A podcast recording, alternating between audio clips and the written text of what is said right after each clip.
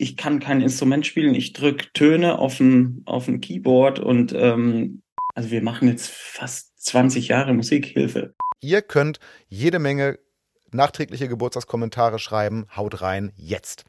Können wir dazu eine IBAN-Nummer einblenden? Ja, richtig, ganz genau. Bei mir war das ähnlich. Also ich fand diese halbe Stunde Unterricht, die ich in der Woche hatte, da wollte ich eigentlich ähm, nur hin, um mit jemandem über Schlagzeug zu reden. Rechts, links, rechts, links, rechts, rechts, links, links, rechts, rechts, links, links, rechts, rechts, rechts, links, links, links. Also es war auf jeden Fall so, ich, ich habe es gerade so morgens in die Prüfung geschafft und habe einfach ein leeres Blatt abgegeben. Ich habe noch meinen Namen draufgeschrieben und die Matrikelnummer. Die Fans, die wir haben, die sind äh, relativ ultramäßig drauf. So. Also sie sind sehr hartnäckig. Und Trump stand genau in diesem Theater, wo mein Drumriser damals stand. Also ganz, ganz furchtbar. Ich hasse Katzen. Ehrlich? Ich, Katzen sind richtige Penner. Wirklich. Also ich ist. Äh halt, stopp. Nicht gleich wieder ausmachen, auch wenn ihr Katzenliebhaber seid. Diese Aussage war doch ein bisschen aus dem Kontext gerissen. Kein Grund für vorschnelles Handeln. Ich sag lieber schnell Hallo. Hallo an alle und herzlich willkommen zum Drum Talk, dem Interview-Podcast von Geber Music. Ich bin Ben Flor und ich treffe mich hier und heute auf digitalem Wege mit einem schon des Öfteren gewünschten Gast, der es erfreulicherweise geschafft hat, mich in seinen äußerst vollen Terminkalender zu quetschen. Bevor wir loslegen, noch meine Bitte an euch. Wir machen das hier, weil es euch gefällt. Und wenn es euch gefällt, dann lasst uns bitte eine entsprechende Bewertung da, drückt den Like-Button und schreibt nette Kommentare. Das hilft und freut uns. Kritik oder Gästewünsche könnt ihr mir natürlich wie immer direkt an podcast.gebermusic.com oder über unsere sozialen Netzwerke schicken. Alle Infos dazu in den Show Notes. Nach der letzten Folge habe ich übrigens tatsächlich ein Kochrezept bekommen. Vielen Dank. Weiter so. Mein heutiger Gast wurde tatsächlich schon häufiger nachgefragt. Zuletzt übrigens zwei Tage vor diesem Gespräch, nachdem unsere letzte Folge online gegangen war. Einige von euch wollten ihn unbedingt hören. Simon, this is for you. Und sogar andere prominente Schlagzeuger, mit denen ich über ein Interview gesprochen habe, sagten mir, den musst du erstmal interviewen. Das ist ein O-Ton von Noah Fürbringer. Er ist seit Jahren bekannt für sein unheimlich extrovertiertes und virtuoses Spiel für verschiedene nationale und internationale Acts, für unfassbare Performances auf Festivals und Clinics und natürlich für seine eigene Band The Intersphere, die eben gerade dabei sind, neues Material zu veröffentlichen. Wer Gelegenheit hatte, diesen Mann spielen zu sehen, der weiß, was energetisches, mitreißendes Drumming ist. Abseits von Tonstudios und Livebühnen ist er außerdem häufiger im Fernsehen zu sehen. Zuletzt dürfte er einer breiteren Masse als Nachfolger von Herb Jösch bei den Heavy Tones, der Showband von TV Total, aufgefallen sein. Kein Wunder, dass der Kalender vor Terminen platzt. Alle wollen ihn, ich auch. Über all das wird zu reden sein, und zwar jetzt und hier. Freut euch auf ein Gespräch mit einem der angesagtesten Akteure der deutschen Schlagzeugszene. Herzlich willkommen im Drum Talk, Moritz Müller.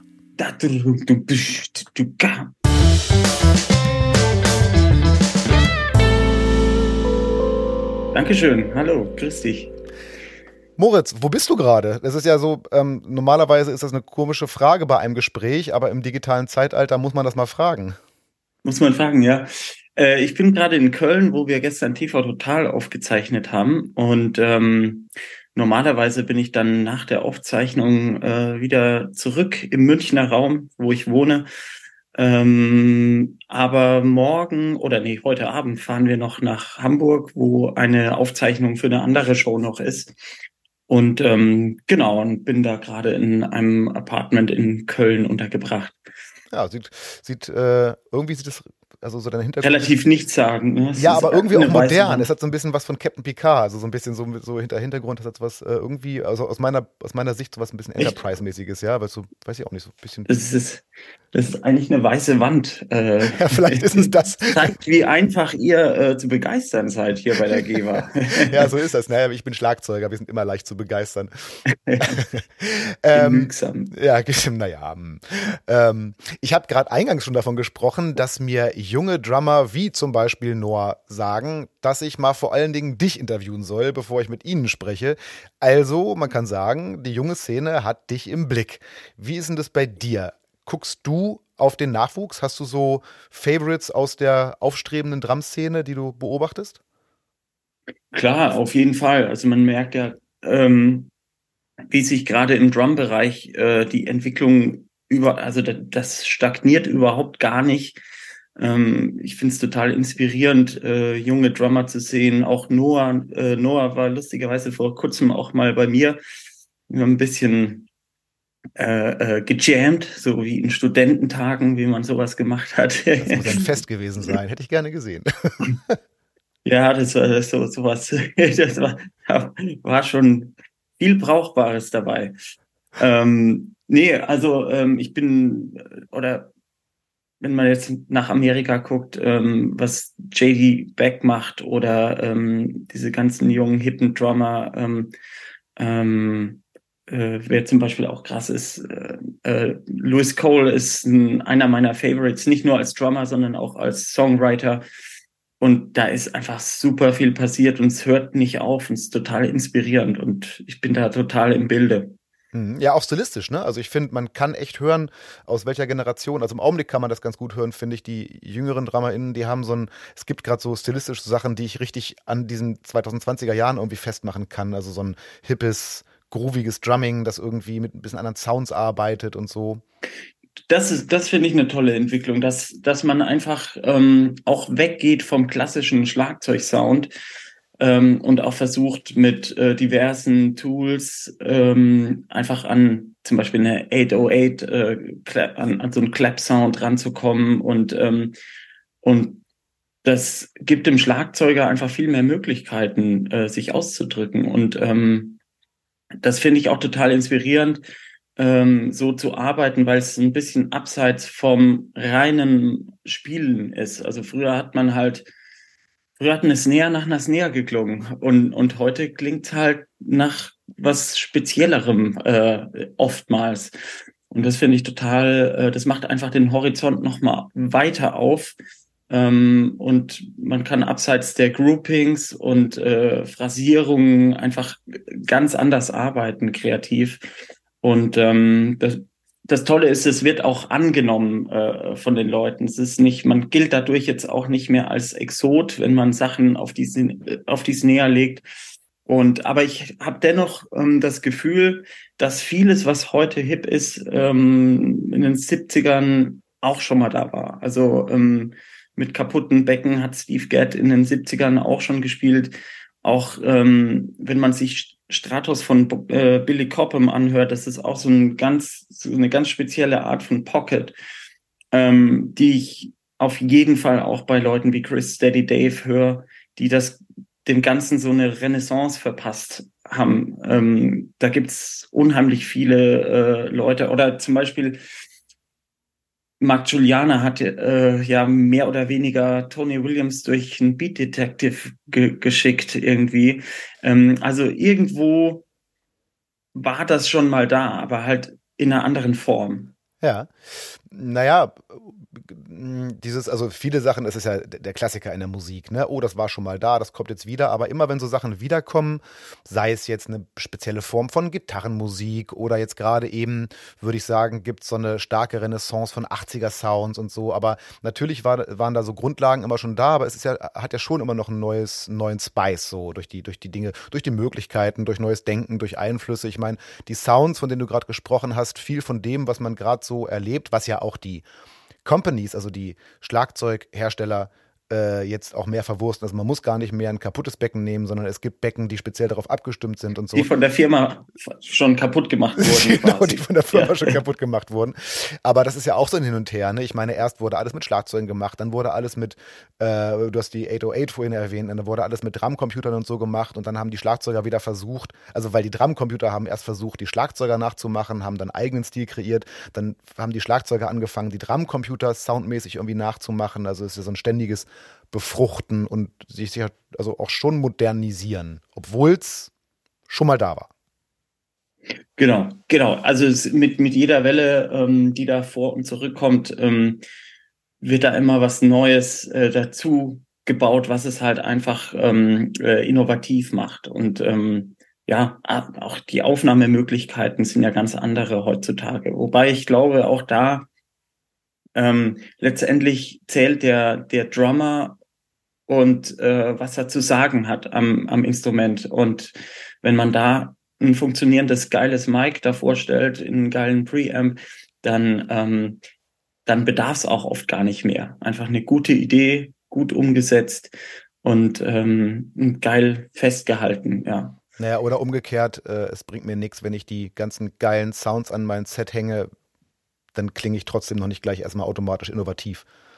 Genau. ja. Genau. Ja, krass. Ich habe ich hab dir äh, in unserem Vorgespräch kurz gesagt, das wird nicht so ein Drum-Nerd-Talk. Wir sprechen viel über dich und so. Und bam, sind wir in den ersten Sätzen voll drin im Drum-Nerd-Talk. Äh, liebe Zuhörenden, äh, das wird sich auch wieder ändern, keine Sorge. Aber ähm, talking about Drumming, ähm, also wenn man dich anschaut, ja, beim Spielen, das macht ja schon Spaß. Du spielst immer so, also das ist, finde ich, das finde ich, fand ich schon immer total auffällig. Du spielst so super intens, so immer große Geste, große Bewegungen. Wenn man sich jetzt die Ohren zuhält und gar nicht hört, was du spielst, dann könnte man aus deinem, aus deiner Art, dich zu bewegen, denken, dass du immer so dieses, sowas, sowas Fett ACD-mäßiges auf die Zwölf spielst.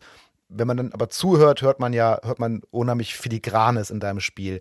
Wenn man jetzt mal so so stilistisch mal ganz krass links oder rechts pennen wollte, müsste, wo würdest du dich eher sehen? Bist du eher, also siehst du dich eher basically so als den straighten Rocker oder eher so als den komplexen Rhythmuskonstrukteur? Also äh, Rocker eigentlich überhaupt nicht. Also ich, ich mag gerne, äh, klar, ich stehe auf Rockbands, auch wenn der Sound mittlerweile so ein bisschen in die Jahre gekommen ist. Ähm, ähm, ich finde die Attitude cool und ähm, aber ich sehe mich tatsächlich eher, äh, es ist schwierig zu sagen, weil ähm, ich sehr viel interessiert bin an, an allem Möglichen. Also und äh, wie das dann in mir zusammenläuft, das Ganze, darauf habe ich so wenig Einfluss und wahrscheinlich können es Leute äh, aus meinem Umfeld vielleicht besser beschreiben. Ähm, aber ich äh, höre mir auch gern Musik ohne Schlagzeug an. Ähm, und ich bin mir ganz sicher, dass das tief in mir irgendwo so verlinkt wird, dass es eben zu dem führt, äh, wie, wie man mich auf der Bühne oder im Studio halt erlebt. Das ist halt so mein Sound. Und ich glaube, der kommt daher aus den unterschiedlichsten Interessen bei The Intersphere ist es ja nicht das reine Rockdrumming. Das, die Ideen und ähm, die, ja, die Spices, die kommen eigentlich eher aus ganz anderen Richtungen. Also ähm, klar kommen da diese sehr plakativen, rocken, äh, rockigen Fills oder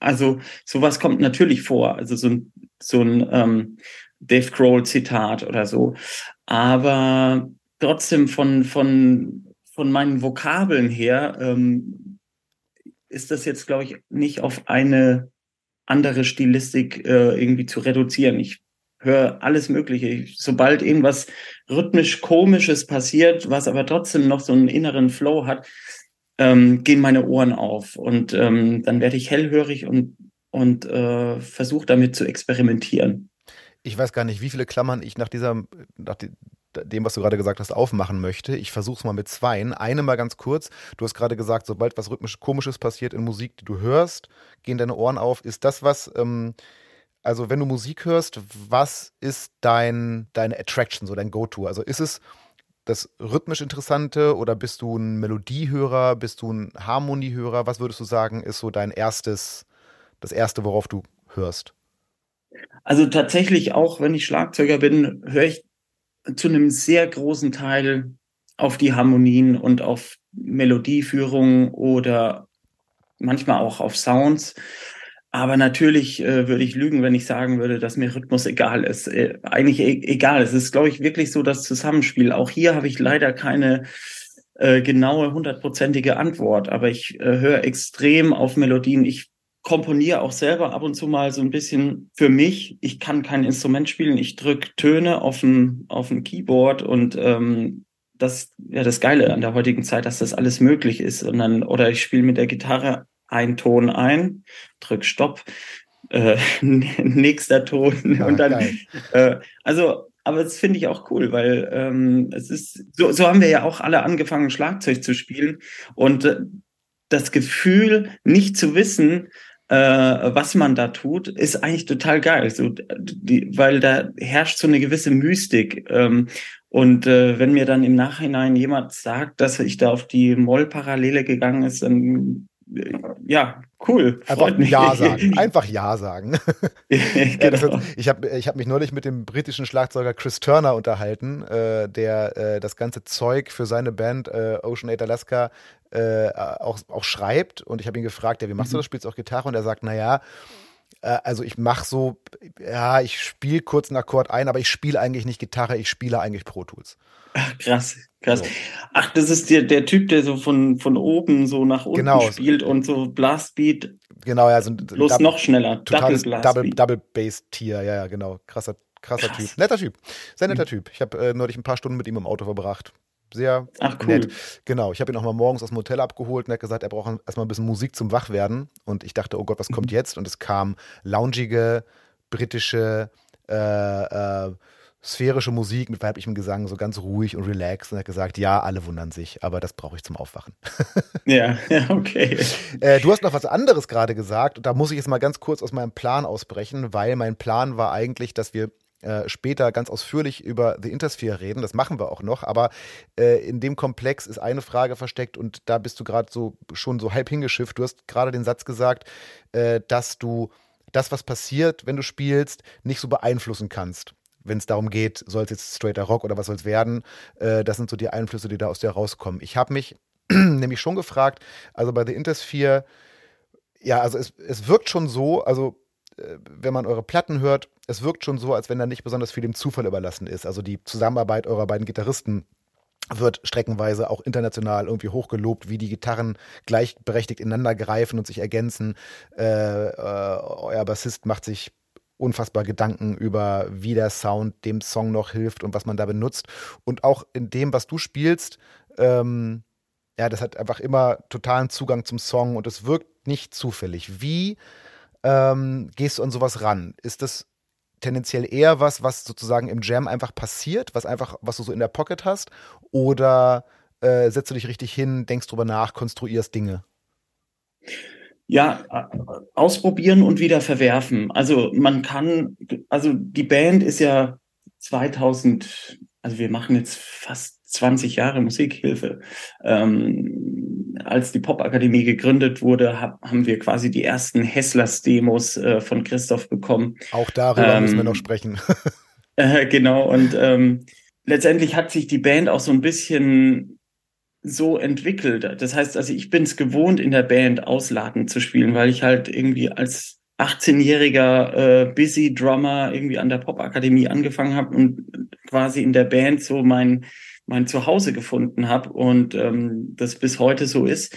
Ähm, deswegen macht man vieles mit so einer Selbstverständlichkeit, wo man sich jetzt in anderen Bandkontexten ähm, wahrscheinlich erstmal den Platz erkämpfen müsste, wobei ich da auch nicht so drauf erpicht bin. Es ist aber einfach diese Sprache der Band, dass ähm, auch ein Teil des Sounds diese ausladenden Drums sind.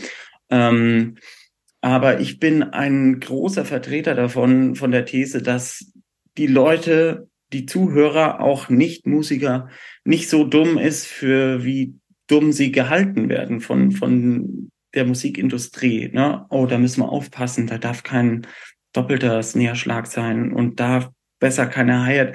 Ich sehe das ein bisschen anders und ähm, ähm, auch wenn man nach Amerika äh, schaut, wenn da irgendwie eine Super Bowl-Veranstaltung ist und ein irgendein amerikanischer Act spielt, da ist ja meistens irgendwie ein Popstar und im Hintergrund läuft gefühlt eine Dave Weckel-Scheibe, weil es einfach so abgecheckt ist und du hast irgendwie 40.000 Leute, die komplett steil gehen.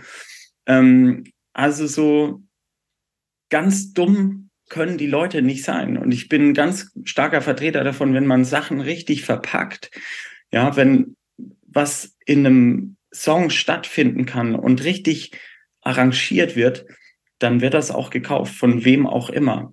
Also klar, Geschmäcker sind verschieden und so weiter, aber ähm, ich merke das auch, wenn ich jetzt für andere Acts spiele und ich mal einen vom Stapel lasse. Das ist nicht so, dass die Künstler das dann direkt abwählen, weil es zu viel ist. Klar, das kann vorkommen, aber es kann auch mal sein, dass jemand das total geil findet, ja. Egal, ob das jetzt irgendwie vier über drei äh, aufgesplittet in Single Paradiddles ist.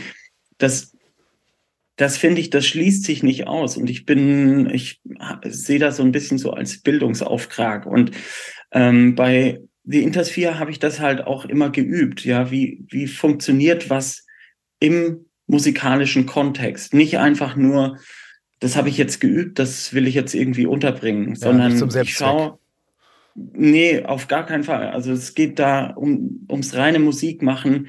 Es geht da um den Song. Ähm, und ich spiele immer für den Song und es gibt auch viele Nummern, wo ich einfach nur geradeaus spiele. Ähm, und das macht mir genauso Spaß. Ähm, aber dennoch ist es ein, ja, doch auch äh, ein Soundelement der Band. Einfach, dass man rhythmisch experimentiert und aber auch bisher, zumindest war es immer so, dass wir ähm, halt ja von der Soundästhetik eher bei Foo Fighters angesiedelt waren als bei irgendeiner äh, Porcupine-ähnlichen Progressive Band. So, das ist vielleicht auch das Spezielle. Ich finde, ihr schafft, ja genau, ihr schafft da, finde ich, einen guten, einen guten Schnitt. Ich, ich empfinde euch jetzt auch nicht als Proc-Band, aber eben bei weitem auch nicht als ACDC, was mir ehrlich gesagt sehr liegt. Also ähm, ich glaube, Christoph, euer Sänger, hat mal über ähm, Prodigy Composers gesagt, dass das so der als es rauskam, dass das so der Kompass für den, äh, für den Bandsound wird. Und natürlich habt ihr euch auch von der, ich meine, das ist jetzt fünf Platten her, äh, habt ihr euch dann natürlich weiterentwickelt, aber im Großen und Ganzen war das ja schon ein Song, der über eine gewisse Komplexität verfügt, aber trotzdem naja, ohne, ohne es in irgendeiner Form despektierlich zu meinen, ein phänomenaler Popsong ist, also den man damit kann man alles machen. Dazu kann man viben, springen, mitsingen, mhm. äh, ihn einfach genießen, so und das zieht sich ja durch eure kompositorische Arbeit. Ja, ja. Nee, wir schrecken auch vor nichts zurück. Also, ähm, was ist falsch an Pop? Was ist falsch daran, dass Leute dass halt mehr Leute beim äh, Konzert sind. Also äh, ich bin großer Coldplay-Fan. Ich, äh, also ich, was auch immer es ist. Ne? Also wir, wir haben alle, wir ticken da auch alle ähnlich. Wir haben alle ein Fable für für ähm, äh, Hooklines, die auch ja, die auch vielleicht mal einfacher sind. So, also ähm, es muss nur alles gut ineinander greifen. Ob das jetzt schwer oder einfach ist, ähm, komplex oder simpel, das ist eigentlich erstmal egal. Ähm, ich oder wir haben halt da eben über die Jahrzehnte, muss man jetzt bald sagen, einfach einen Weg gefunden, wie unser Sound ist. Und das ist auch einfach eher so entstanden, durch das viele miteinander abhängen, viele schreiben und aufnehmen und produzieren und da bekommt man ein Gefühl dafür, wann was over the top ist. Und manchmal ist over the top auch das Neue gemäßigt. Ähm, also das, das, das kann man sich ja auch manchmal so zunutze machen und äh, mal in, in einen Song einbauen, solange man sich wieder fängt innerhalb des Songs. Also wir haben schon Parts dabei, wo man auf jeden Fall ähm, ja die, die Lampen anhaben muss und so. Aber trotzdem endet das nicht in Taschenrechnerrechnung, sondern es, es hat immer, uns ist immer wichtig, dass es eben diesen musikalischen Aspekt hat. Das ist so. Ja, zum Beispiel habt ihr interessanterweise, obwohl ihr durchaus auch mal äh, ausladende Instrumental, na, jetzt muss ich gerade überlegen, was ich sage. Doch, ihr habt schon mal den ein oder anderen ausladenden Instrumentalpart, wobei wirklich lange Strecken, in denen nicht gesungen wird, in denen so gibt es gar nicht so viele. Und was ihr tatsächlich äh, fast nie habt, ist mal zum Beispiel so ein klassisches Gitarrensolo. Das ist mir gerade überhaupt nicht so. Also, wenn, dann habt ihr wirklich so musikalische Elemente, die ihr gemeinsam bespielt, aber das jetzt mal irgendwie, aber wir spielen jetzt mal im Großen und Ganzen Chorus und der Gitarrist jammert da was drüber, weil brauchen halt noch eine Strecke. Das gibt's mhm. eigentlich nicht bei euch, oder? Nee, das, das gibt's nicht. Also wir hatten auch mal drüber gele äh, ge ja gelacht, wie geil das wäre, eigentlich das mal wieder einzuführen. Ähm, ähm, wenn wir miteinander proben, äh, dann ist immer so lustig, weil die Jungs haben halt spezielle Stimmungen und, und Christoph oder Thomas, die machen gerne mal Jams äh, auf einer Blues-Tonleiter, aber so wie man sie auf einer normal gestimmten Gitarre spielen würde. und das klingt so unfassbar komisch. Ähm, und das wird bei uns eher immer äh, ähm, karikiert, der solistische Gitarrist. Finde ich sehr sympathisch. Alter, jetzt sind wir schon so richtig, richtig weit ähm, vorne in deinem Leben. Und da möchte ich gerne auch äh, gleich wieder hin, weil wir haben jetzt noch gar nicht ausführlich über The Intersphere gesprochen und das will ich unbedingt noch viel mehr, als wir es gerade gemacht haben. Aber ich würde gerne, damit wir alle Zuhörenden auf einem Stand haben, mal ganz kurz äh, in deine Vita abtauchen und mal kurz ein paar Sachen abchecken, die man so über dich erfährt und weiß und mal gucken, ob das auch alles stimmt, so halbwegs. Ich würde jetzt ein paar Dinge über dich vorstellen. Wenn Quatsch dabei ist oder ich irgendwas falsch zitiere, gerne reingerätschen. Wir gucken, ob das alles, alles so stimmt. Bereit? Jo. So, mal gucken. Also, mein Gast Moritz Müller ist geboren am 7. Februar 1985 in einem kleinen Dorf bei Würzburg, ist jetzt also 37 Jahre alt. Richtig. Und hat sehr bald Geburtstag. Liebe Zuhörerschaft, ich kann ihm noch nicht gratulieren, weil es dauert noch ein paar Tage. Wenn der Podcast rauskommt, hatte er aber schon Geburtstag. Das heißt, ihr könnt jede Menge nachträgliche Geburtstagskommentare schreiben. Haut rein, jetzt. Können wir dazu eine IBAN-Nummer einblenden? Ja, richtig, ganz genau. Ein, einblenden vor allen Dingen, so als Audio-File. ähm, äh, Moritz ist mit drei Geschwistern aufgewachsen in einem ausgesprochen musikalischen Elternhaus. Sein Vater ist Pianist und ähm, so Cover- und Top-40-Musiker mit eigener Band äh, und mit dem Proberaum im Keller, wo auch sein, das Klavier stand, an dem alle vier Müller-Kinder immer wieder gerne geklimpert haben ähm, bis Moritz das Schlagzeug für sich entdeckt hat. Und wohin das geführt hat, das wissen wir ja. Sag mal, wenn sich die vier Müller-Kinder um das Klavier geprügelt haben, äh, wo bist du da hierarchisch? Bist du mittendrin, älteste, jüngste? Konntest du dich einigermaßen behaupten oder musstest du gucken, wenn die Älteren weg waren?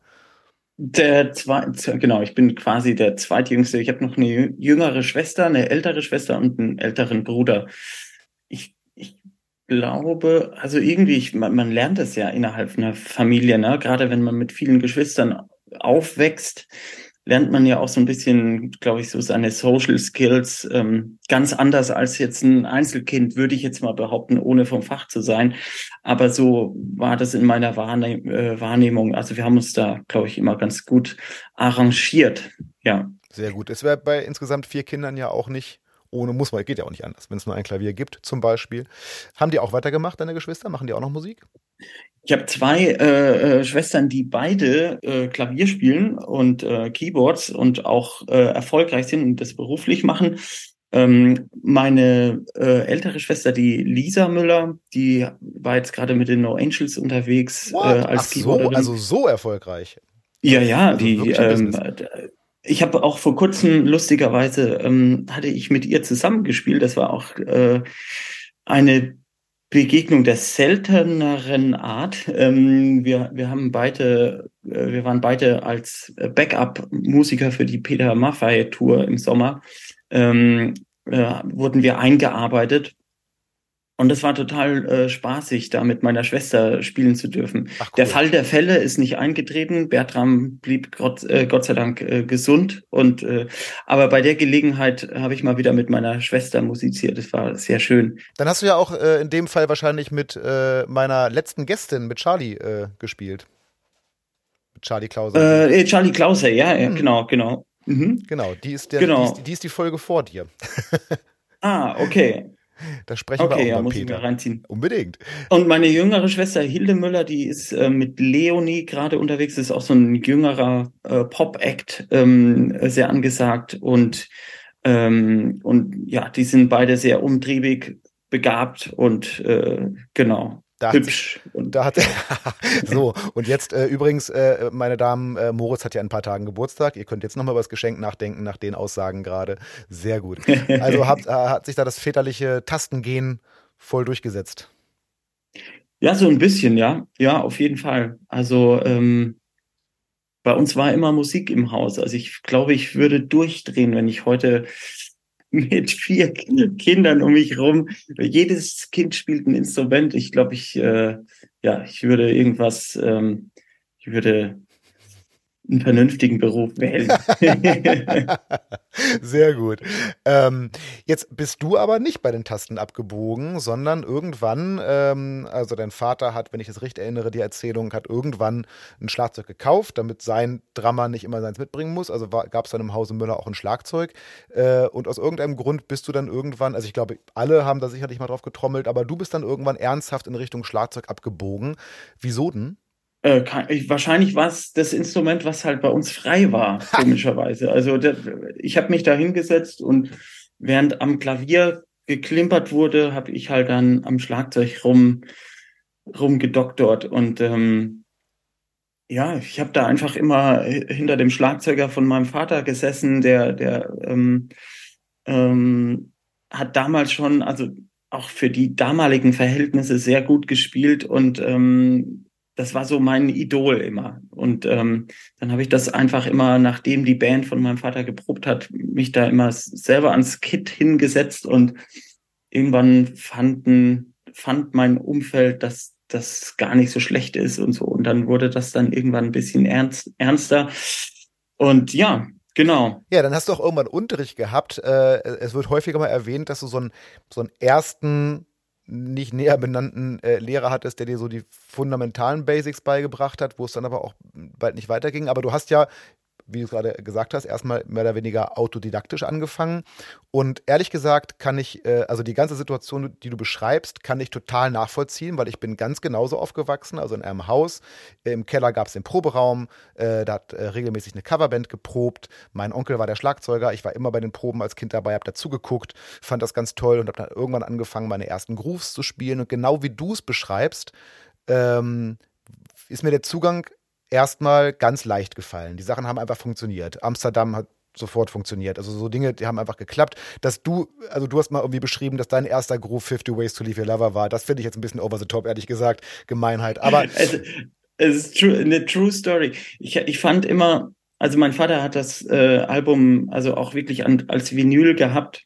Ja, Paul Simon. Und hat mir da auch schon immer erzählt, das ist Steve Gadd und äh, ich erinnere mich noch ganz genau dran. So, ähm, und das war so der erste Groove, der so für mich so rausgestochen ist. Also das war anders als das, was normal im Radio läuft.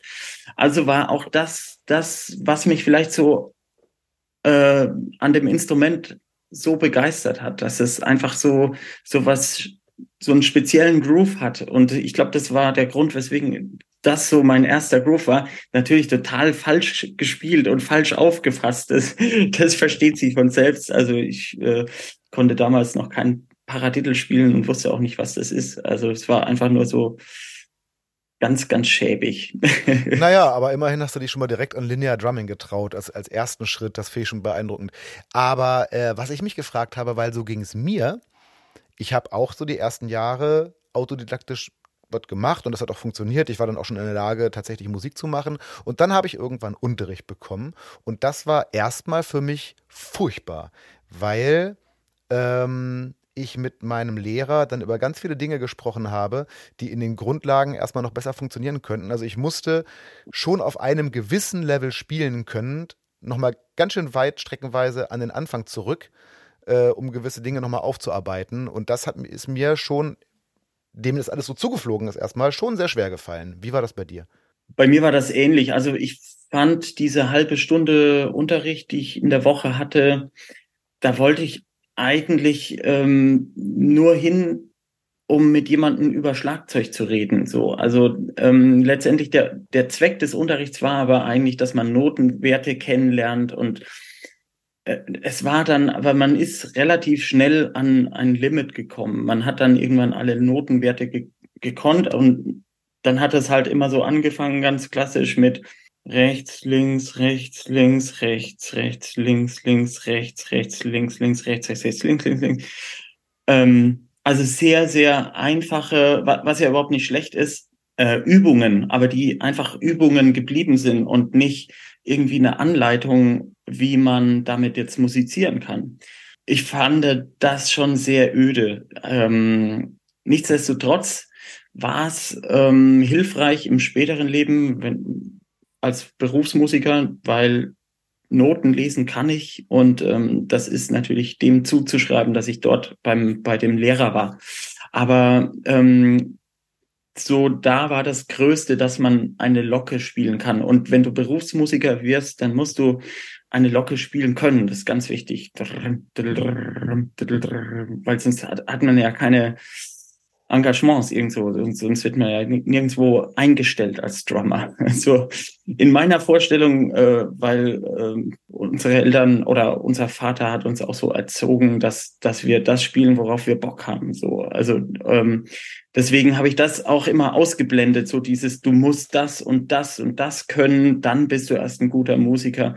Ähm, und ich glaube, das ist das Wichtigste, was man äh, Kindern auch beibringen kann, dass dass das ja eigentlich ein Instrument ist, mit dem man sich ausdrücken kann, was so ein Gefühl von Freiheit vermitteln soll und nicht das so im Keim erstickt wird, ja, also dass man Kinder einfach mal machen lässt und und die einfach ans Instrument setzt, mal guckt, was fühlen die dabei, was was empfinden die, können die sich schon ausdrücken damit oder äh, gehen die total auf oder sind sie eher schüchtern und so.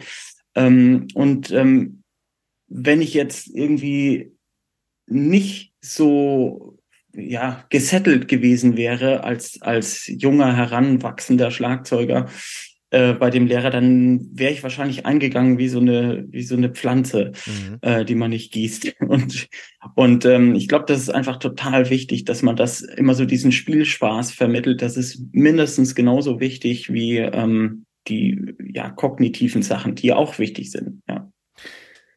Dann ist was passiert, wo ich mich gefragt habe, was aus dir geworden wäre, wenn das nicht passiert wäre. Denn du hast jemanden getroffen, nämlich deinen ersten namentlich benannten Lehrer gewissermaßen, einen äh, im Nachbardorf, also einen in der Nähe stationierten, im Nachbardorf wohnenden US-Soldaten, der in den USA auch äh, Schlagzeug studiert hat, nämlich Jim Evans, den du als eigentlich deinen ersten, sagen wir mal, richtigen Lehrer bezeichnest. Ähm, und ähm, von dem du natürlich nochmal ganz andere Sachen lernen konntest. Und ich habe mich, weil ich diese Story auch oft gelesen und gehört habe, und ich habe mich in der Vorbereitung häufiger gefragt, tatsächlich, was wäre wohl passiert mit dir, wenn du nicht dieses wahnsinnige Glück gehabt hättest, so jemanden in deiner direkten Umgebung zu haben und zu treffen? Ich, ich weiß es nicht. Also vor allem das Wichtige daran war, ähm, dass Jim ähm, einfach dieses Know-how, was ich mir müh mühsam irgendwie angeeignet habe über Schlagzeugspielen, über ähm, Notenwerte und ähm, äh, Metric Modulation.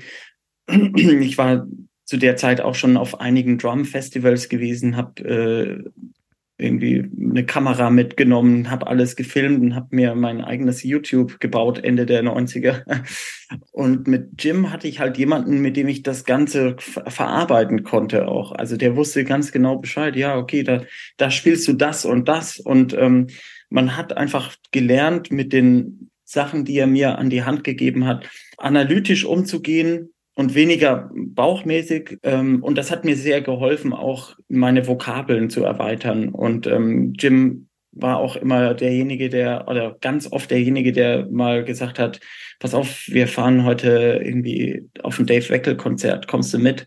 Und das war eine große Hilfe. Und ich kann dir ehrlich gesagt nicht sagen, wo ich sonst gelandet wäre. Ich wäre wahrscheinlich trotzdem hinterm Set ge gelandet, ähm, aber wahrscheinlich nicht so, wie ich es heute bin.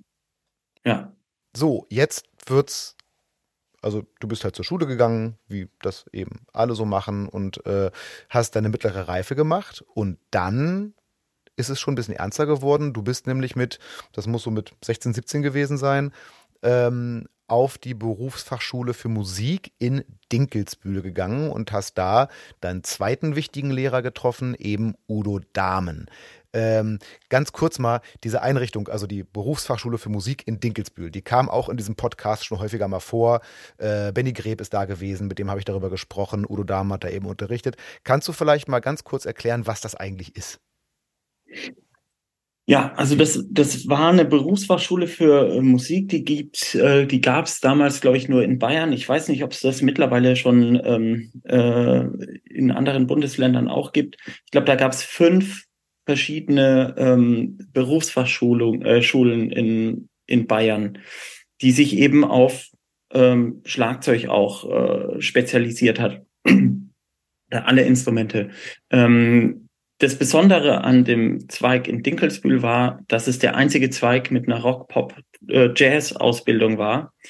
Ähm, die anderen Berufsfachschulen hatten nur klassische Zweige. Genau. Also in Dinkelsbühl war zwar auch der Ursprungszweig klassisch, aber irgendwann kam, ich, ich möchte jetzt keine Halbwahrheiten erzählen, aber ich glaube, Udo war maßgeblich an dem Aufbau dieser. So kennen äh, wir ihn jedenfalls, ne?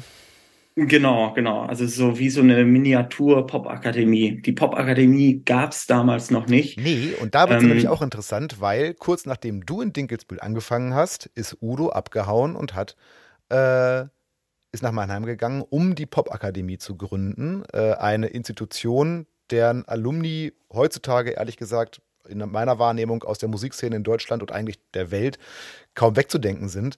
Ähm, äh, übrigens, liebe Zuhörende, wenn ihr mehr über Udo und die Popakademie wissen wollt, äh, Folge 14 vom diesem schönen äh, Podcast. Da spreche ich in der Popakademie mit, mit Udo und äh, unter anderem übrigens auch über Moritz und die Intersphere. Ähm, also Udo ist dann abgehauen und du bist hinterher wie ich glaube einige andere, und wurdest Bestandteil des allerersten Semesters an der äh, liebevoll Poppe genannten äh, Akademie in Baden-Württemberg in Mannheim. Du warst, ich glaube, zu Studienbeginn dann dort 18, sahst nach eigener Aussage aus wie 12. Ich zitiere dich. Ähm, mhm. Warum bist du mitgewechselt? Lag es, wolltest du hinter Udo her oder hatte es tatsächlich diesen Spirit von da passiert irgendwas, das wird irgendwie das neue dicke Ding, da muss man irgendwie dabei gewesen sein.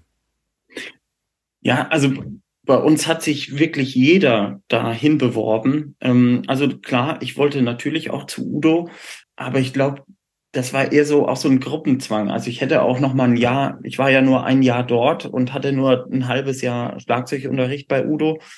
Und dann hatte ich das andere halbe Jahr keinen Lehrer dort. Es war dann ähm, zwar irgendwann klar, Klaus Hessler kommt nach und äh, unterrichtet und übernimmt die Stelle. Und das hätte ich auch gut gefunden, ähm, mal bei ihm Unterricht zu bekommen.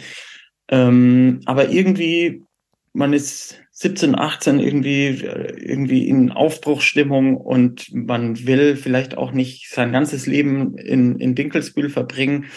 Und ähm, ja, hatte dann auch so den Drang verspürt, wie jeder meiner Kollegen, sich da in Mannheim zu bewerben, ohne zu wissen, was das jetzt genau ist. Irgendwie damals. Konnte ja noch, konnte ja noch keiner wissen.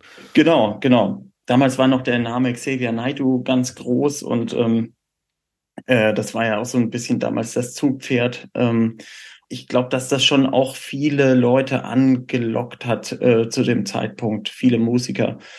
Und ich bin ähm, ich hatte noch nicht mal einen Führerschein, dann habe ich mich dorthin fahren lassen zur Aufnahmeprüfung, obwohl Udo auch gesagt hat, ach Moritz, du bist noch so jung, du bleibst doch lieber mal noch mal ein Jahr in Dinkelsbühl und so. Und ähm, na Gott sei Dank nicht, ne? Weil was wäre passiert? Du hättest äh, die ganzen Jungs gar nicht kennengelernt, schlimmstenfalls.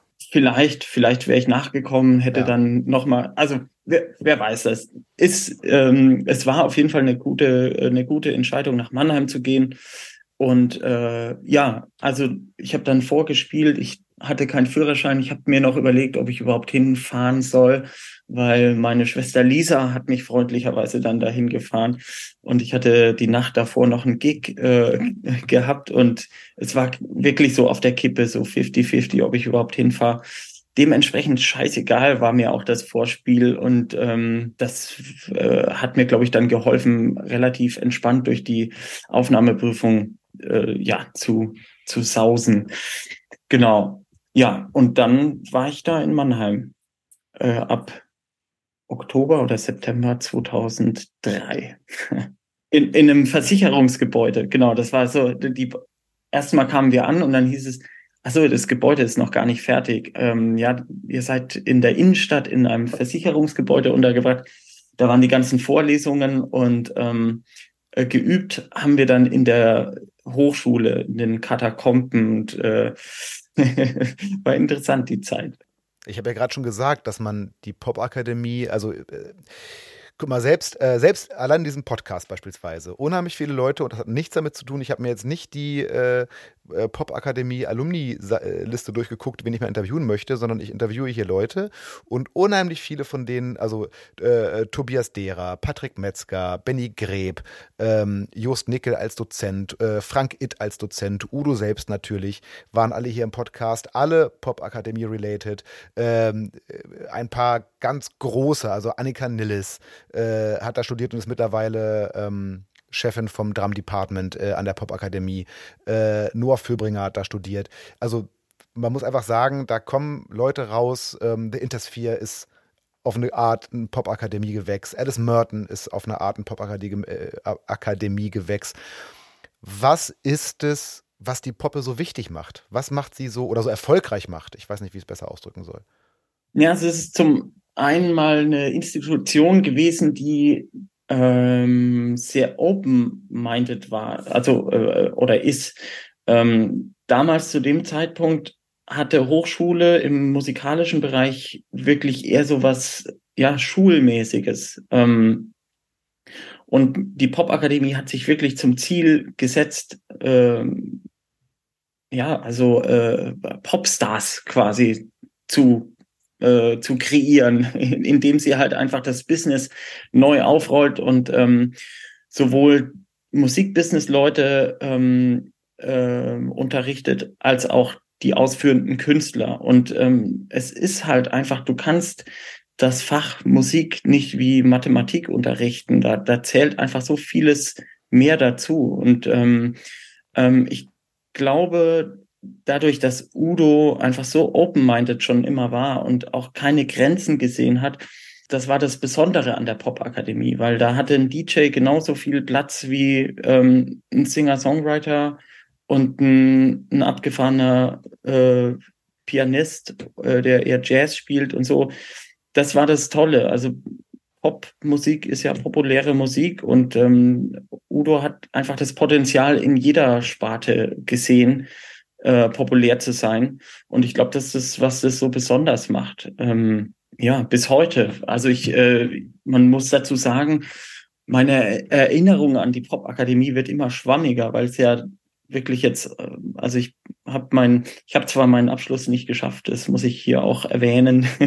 Ehrlich? ähm, ja, ja, ja, ganz dumme Sache. Äh, das, prinzipiell hatte Udo auch so ein bisschen recht mit dem, was er gesagt hat, dass ich zu jung bin äh, für, für die große Stadt und für, oder für die damals für mich noch große Stadt, ähm, sondern äh, hat mir da, hätte mir wahrscheinlich noch mehr Zeit gegeben, mich musikalisch zu entwickeln. Ähm, da war es dann schon an der Popakademie so, dass man viel BWL-lastige Themen, ähm, ne, man was ist ein Return on Invest oder Unique Selling Point? Das hat mich mit 18 einfach null interessiert. Äh, also keine Chance. Und ich habe halt relativ schnell, als ich nach Mannheim gekommen bin, relativ viele Konzerte schon gespielt und war sehr umtriebig. Und ich weiß noch, ich hatte ein Konzert in Genf und wir sind äh, und ich hatte mir vorgenommen, auf der Fahrt zu, zu lernen für meinen für meine Abschlussprüfung. Es hat, wir sind in einen brutalen Schneesturm gekommen. Wir, wir sind so Kolonne gefahren und ich sehe, dass im Tunnel bei Tempo 40 äh, sich unser Hintermann gedreht hatte in der Schweiz irgendwo auf, auf der Höhe von, von Basel, glaube ich. Und dann, äh, also es war auf jeden Fall so, ich, ich habe es gerade so morgens in die Prüfung geschafft und habe einfach ein leeres Blatt abgegeben. Ich habe noch meinen Namen draufgeschrieben und die Matrikelnummer. Und das, äh, das war dann so meine Karriere an der Popakademie. Es war ein bisschen ärgerlich, weil es wirklich die letzte Prüfung war, die so alles entscheidend war. Und Udo hat auch gesagt, du bist so dumm, du äh, hättest doch irgendwas draufgeschrieben, aber doch gar nichts. Das kann man doch nicht bringen da kann man dann auch nichts mehr schönreden. Aber ich wollte mich auch auf der anderen Seite nicht zum Deppen, noch mehr zum Deppen machen. naja, aber da sieht man mal, was Scheine am Ende bedeuten, weil ich meine, hat jetzt auch ohne den kompletten Abschluss ganz gut funktioniert. Und ich meine, mittlerweile, du bist auch Gastdozent an der äh, Popakademie, soweit ich weiß. Hast ja. da auch schon die ein oder andere Drumshow für die Studierenden gespielt, obwohl du gar keinen Abschluss hast. Ja, viele meiner Arbeitgeber wissen das gar nicht. Also das bleibt unter uns. Auf also jeden wenn Fall. das auffliegt. Auf jeden Fall. Das wird keiner, also ne, liebe Zuhörende, pst, ne, nicht verraten. Ja, genau. Sehr gut. Bleibt unter uns. Lassen wir mal ein bisschen, wir sind schon wieder von der Vita so weit weg. Äh, kleines bisschen Vita habe ich noch. Äh, und zwar, wir haben jetzt schon so oft drüber gesprochen, aber nochmal einmal for the records. Du hast während des Studiums oder zu Beginn deines Studiums eben besagte Herren Christoph Hessler, Thomas Zippner und äh, Sebastian Wagner kennengelernt. Und damit habt ihr zusammen die Hesslers gegründet. Eine Band, die jetzt eben wir haben es mehrfach erwähnt, als The Intersphere bekannt ist. Und äh, über die Band sprechen wir auch gleich noch wesentlich ähm, ausführlicher. Nach, ich habe in meinen Aufzeichnungen stehen, nach deinem Abschluss. also nach Beendigung des Studiums, wir lassen mal offen, wie beendet, äh, ging es eben aber auch sonst eben bemerkenswert weiter. Du hast ähm, äh, da auch schon viel gespielt. Du hast nach dem Studium äh, diverse Touren und Platten gespielt mit Acts wie äh, jetzt gerade auch noch immer noch aktuell meines Wissens Gianna Nannini, äh, Aura Dione, Julia Neigel, Bobby Kimball, Ali Neander, das war schon ganz früh, glaube ich, Helmut Hattler. Und du warst auch schon ziemlich früh im Fernsehen. Ich kann mich noch ganz gut daran erinnern, dass ich dich mal als Schlagzeuger der Castingband von Moses Pelham bei X Factor gesehen habe.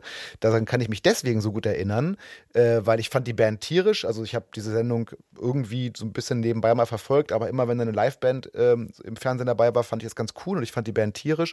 Und ich kann mich erinnern, dass du in der ausgestrahlten Folge noch explizit als einziger Musiker von Sarah Connor einmal so hervorgehoben wurdest. So Mensch, Moses, äh, euer Schlagzeuger, das ist aber auch, der ist aber auch echt Hammer. Und Moritz, äh, und Moses hat so ganz stolz noch, ja, unser Moritz, das ist ein das ist ein guter. Weißt du gar nicht mehr? Nee, das äh, nee, habe ich nicht gesehen. Kann ich mich noch total gut daran erinnern, äh, weil äh, also die, die Musiker in, der, da in den Bands wurden ja nie jetzt irgendwie hervorgehoben. Die waren ja sozusagen Beiwerk als Background-Band. Aber diese eine Szene mhm. gab es und die wurde auch ausgestrahlt.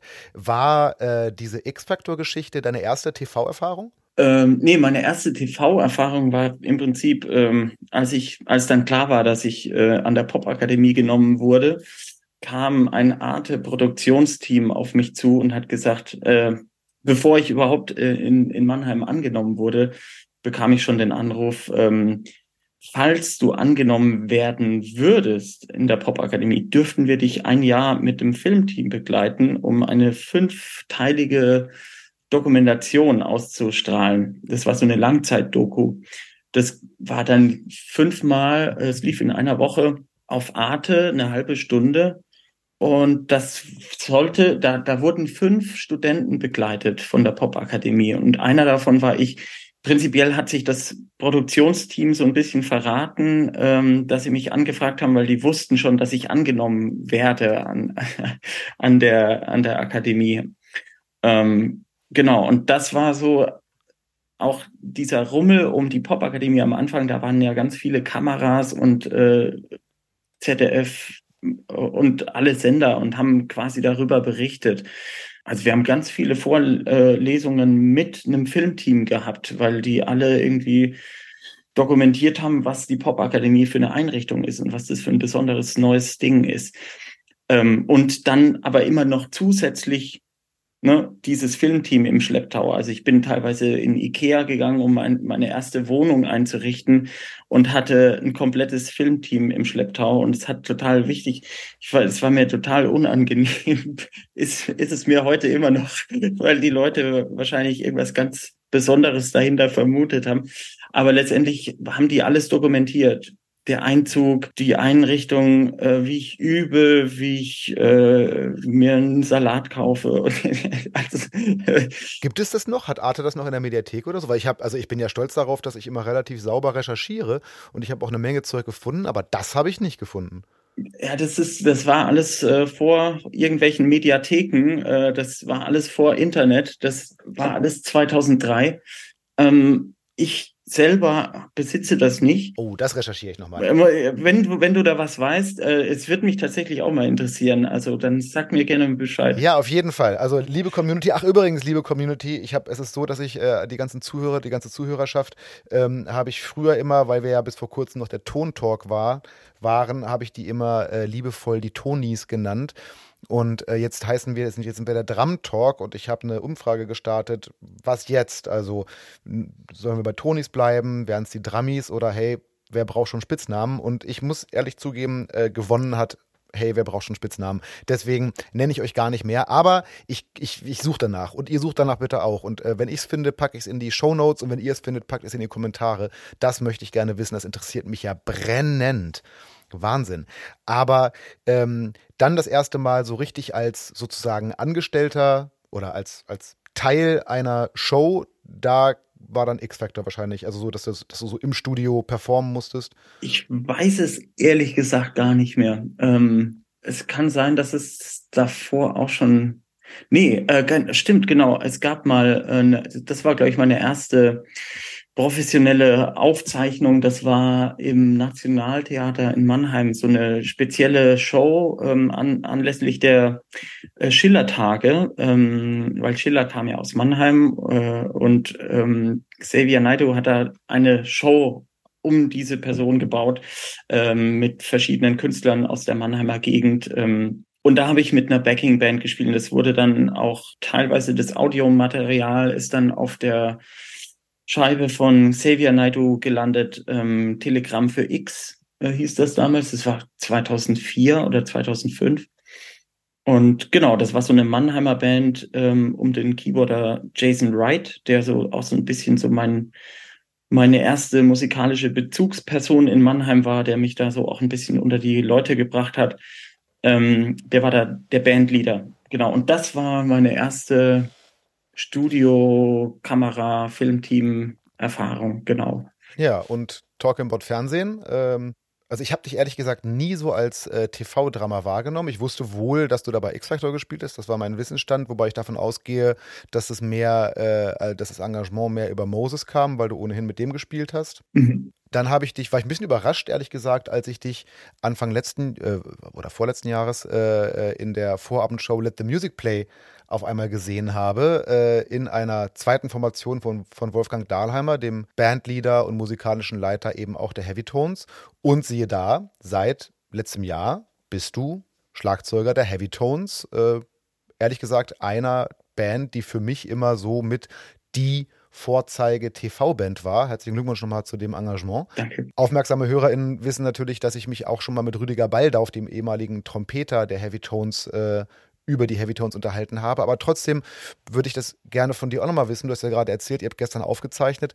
Wie stressig ist denn sowas? Ist das, das sind schon lange Arbeitstage, oder? Nee, also gemessen an dem Spaß, den man dabei hat, ähm, kann man auf jeden Fall ähm, den Stress, der ja auch oft positiv ist, ähm, total easy hinnehmen. Also man hat da wirklich, man spielt ja wirklich mit den besten Muckern da, äh, die das Land zu bieten hat. Und ähm, Wolfgang ist ein wahnsinniger Arrangeur, der auch in der Kürze der Zeit irgendwie für jedes Instrument mal schnell mal ein Sheet schreiben kann, was dann auch noch jeder lesen kann und was auch musikalisch total Sinn macht. Das ist eine Kunst, die äh, jetzt würde ich mal behaupten, ich kenne keinen anderen, der das so wahnsinnig gut hinbekommt.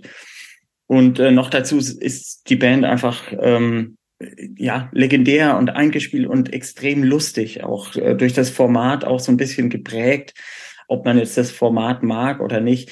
Ähm, es ist aber trotzdem, es gibt immer extrem viel zu lachen. Ähm, es ist einfach ähm, eine Riesenfreude, da stattfinden zu dürfen und ähm, da nimmt man auf jeden Fall auch Stress in Kauf. So, also klar, wenn die Aufnahmelampe angeht und so, dann ist es immer eine andere Art von Spiel. So, also da, da zählt es halt dann wirklich.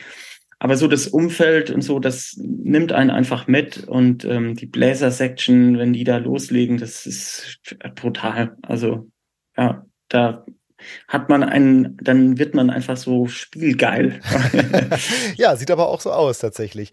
Äh, äh, es ist allerdings schon auffällig, äh, gerade jetzt seit der neuen äh, oder, oder, seit der Neuauflage von TV Total, dass ähm, einige Positionen bei den Heavy Tones äh, äh, schon häufiger mal gesubbt werden. Also die am Bass beispielsweise, da habe ich jetzt, ich glaube, mittlerweile vier bestimmt Menschen gesehen, die äh, Bass gespielt haben und eben auch deine Position. Gerade jetzt letzte Woche äh, warst du nicht am Start.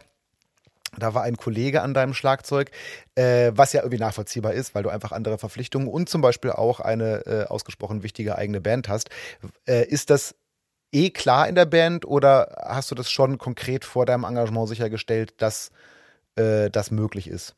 Ja, also man muss dazu sagen, ne, also wir sind natürlich alles Berufsmusiker und ähm, früher als TV Total noch viermal die Woche lief, hat man schon, war man, hat man sich der Sache schon exklusiver verpflichtet. Aber wenn TV Total einmal die Woche läuft, ist es natürlich nichts, äh, wo man eine Familie mit ernähren kann. Ähm, aber ähm, ja, deswegen ist es schwierig, da ein, ein Team zu finden, was wirklich zu 100 Prozent immer da sein kann. Also ähm, bei den Musikern, die da jetzt da sind, ist es wirklich sehr schwierig, da immer auf dasselbe Team zurückzugreifen. Also deswegen gibt es so ein bisschen so die Klausel, also dass, dass man doch so oft wie möglich da sein sollte und ähm, äh, was ja auch total verständlich ist, weil sonst kommt ja nicht dieser Band-Sound zustande. Aber auch mit allen vier Bassisten, wobei ich habe, glaube ich, nur mit drei gespielt da.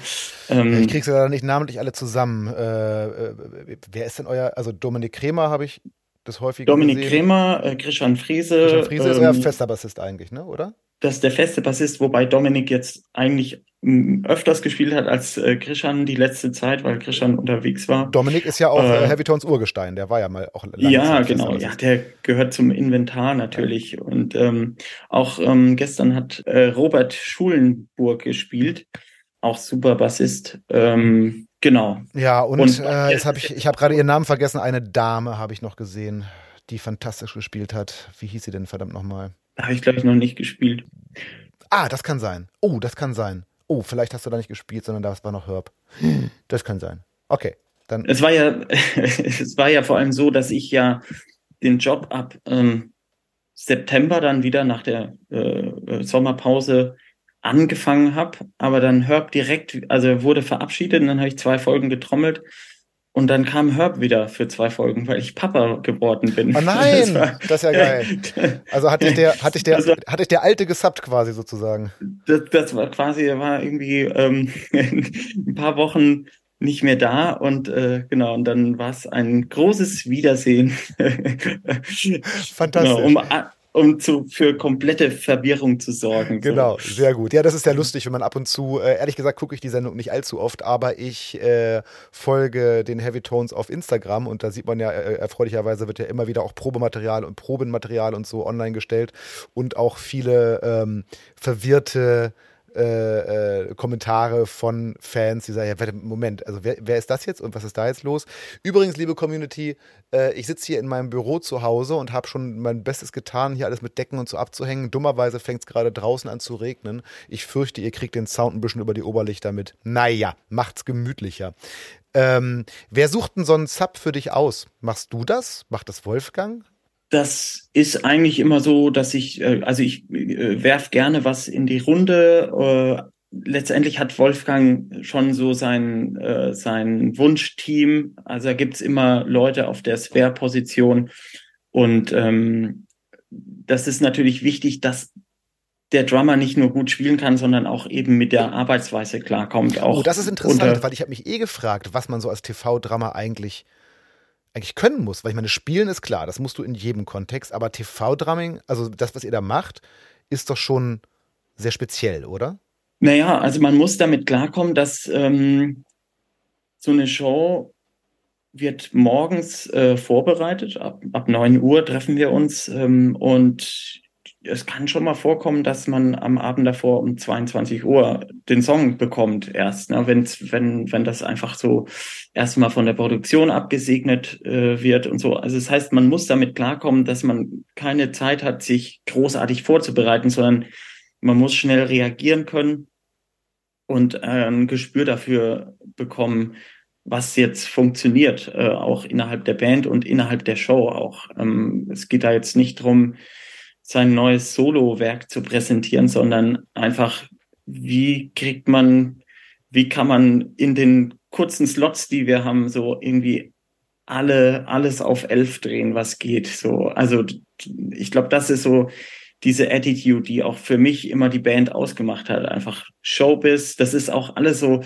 ein bisschen von, von Stefan Raab noch geprägt. So, die wurden alle so getrimmt äh, auf Showbiz und ähm, deswegen ist die Band auch so on fire, weil es halt immer an ist, wenn, wenn die Jungs loslegen. Und ähm, da muss man einfach mitziehen. So. Genau. Ich glaube, das ist das, was, was wichtig ist. Das sind so die Fähigkeiten, die man mitbringen muss. Und ähm, ja, einfach keine großen Probleme bereiten. Einfach mitmachen, mitziehen, immer in dieselbe Richtung schwimmen. Ja, apropos von Stefan Raab geprägt, ich kann mich sehr gut daran erinnern, dass die Heavy Tones so in den 2000ern ja auch gerne mal hier und da noch andere Rollen als die der Band gespielt haben. Äh, also auch teilweise integraler Bestandteil anderer Show-Elemente waren. Wie ist denn das so?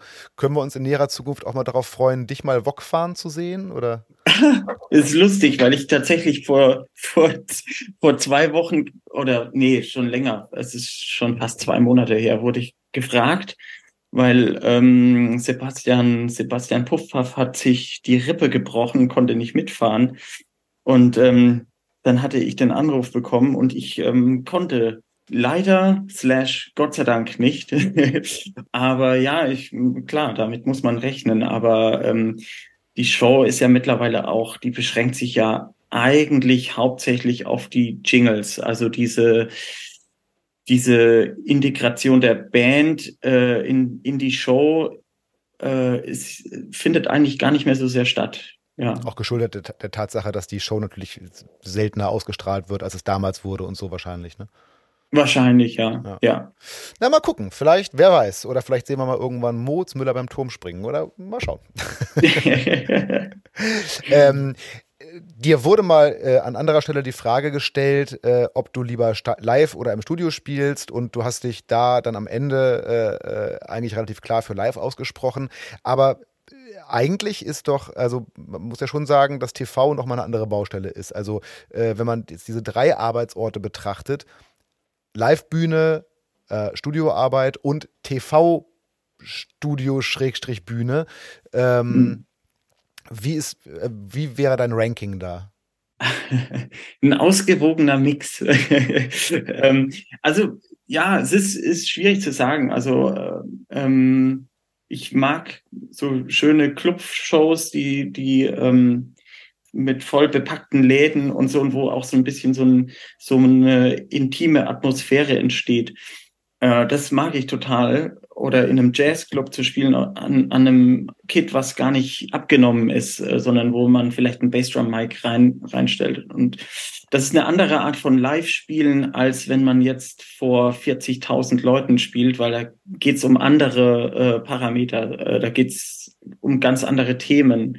Äh, deswegen kann man Live-Spielen auch nicht so einfach auf Live-Spielen beschränken. Ähm, es ist schwierig. Also es ist, ähm, es macht alles total Spaß. Ich bin total froh, dass ich da Abwechslung habe. Durch die Pandemie habe ich natürlich so ein bisschen auch Entzug äh, vom, vom richtigen Live-Spielen im Club. Also, also ich hatte jetzt auch während der Pandemie Strandkorb-Konzerte äh, oder irgendwelche ganz komischen Konzeptkonzerte gespielt, wo die Leute irgendwie isoliert werden. Es war schon immer geil, im, im Club zu spielen. Ich freue mich da auch ähm, bald wieder, wenn es mit äh, Intersphere in die Clubs geht. Apropos The Intersphere und bald wieder live geht, da müssen wir doch mal unbedingt drüber sprechen. Wir reden jetzt schon eine Stunde und wir haben immer noch immer nur so nebenbei über Intersphere gesprochen. Das müssen wir unbedingt ändern. Äh, gleich mal, aber da mal vorab eine Frage. In jedem Medium, in jedem Kontext, in dem man deinen Namen liest äh, oder hört oder wie auch immer, wird der Name Moritz Müller auch immer direkt in einem Atemzug mit der Intersphere in Verbindung gebracht. Habe ich auch gemacht, also auch in meinem Intro beispielsweise. Ähm, ist das cool für dich oder würdest du gerne manchmal auch noch ein bisschen mehr für dich selber, für dich alleine stehen? Nee, das ist absolut cool. Das ist, ich meine, das ist ein, ein großer Part von mir. Ne? Äh, ich meine, ich spiele jetzt schon über die Hälfte meines Lebens mit der Band und, äh, und äh, ist, ist nicht wegzudenken natürlich. Klar, von daher, ähm, das, äh, das gehört einfach mit dazu. Umso besser, weil über die sprechen wir jetzt nochmal. Und dafür spulen wir ganz kurz nochmal zurück. Wir haben es ja vorhin schon mal besprochen. Äh, gegründet habt ihr euch im Jahr 2005, nämlich als ihr auch angefangen habt zu studieren oder kurz danach, auf, äh, besser gesagt. Ähm, ihr habt euch beim Studium getroffen. Äh, einer von den Jungs, nämlich Christoph, hatte ein paar Songs geschrieben und die habt ihr dann angefangen zu spielen und zack, die Hesslers waren geboren. Mhm. Ähm, da ist, also ganz ehrlich, das ist mir schon so oft, also Moritz, ganz ehrlich, ihr habt an der Popakademie studiert. An der jungen Popakademie, aber an der Popakademie. Und da wird ja von Anfang an, wir haben drüber gesprochen, Musikbusiness und so Kram gesprochen. Habt ihr euch da nie über Bandnamen unterhalten?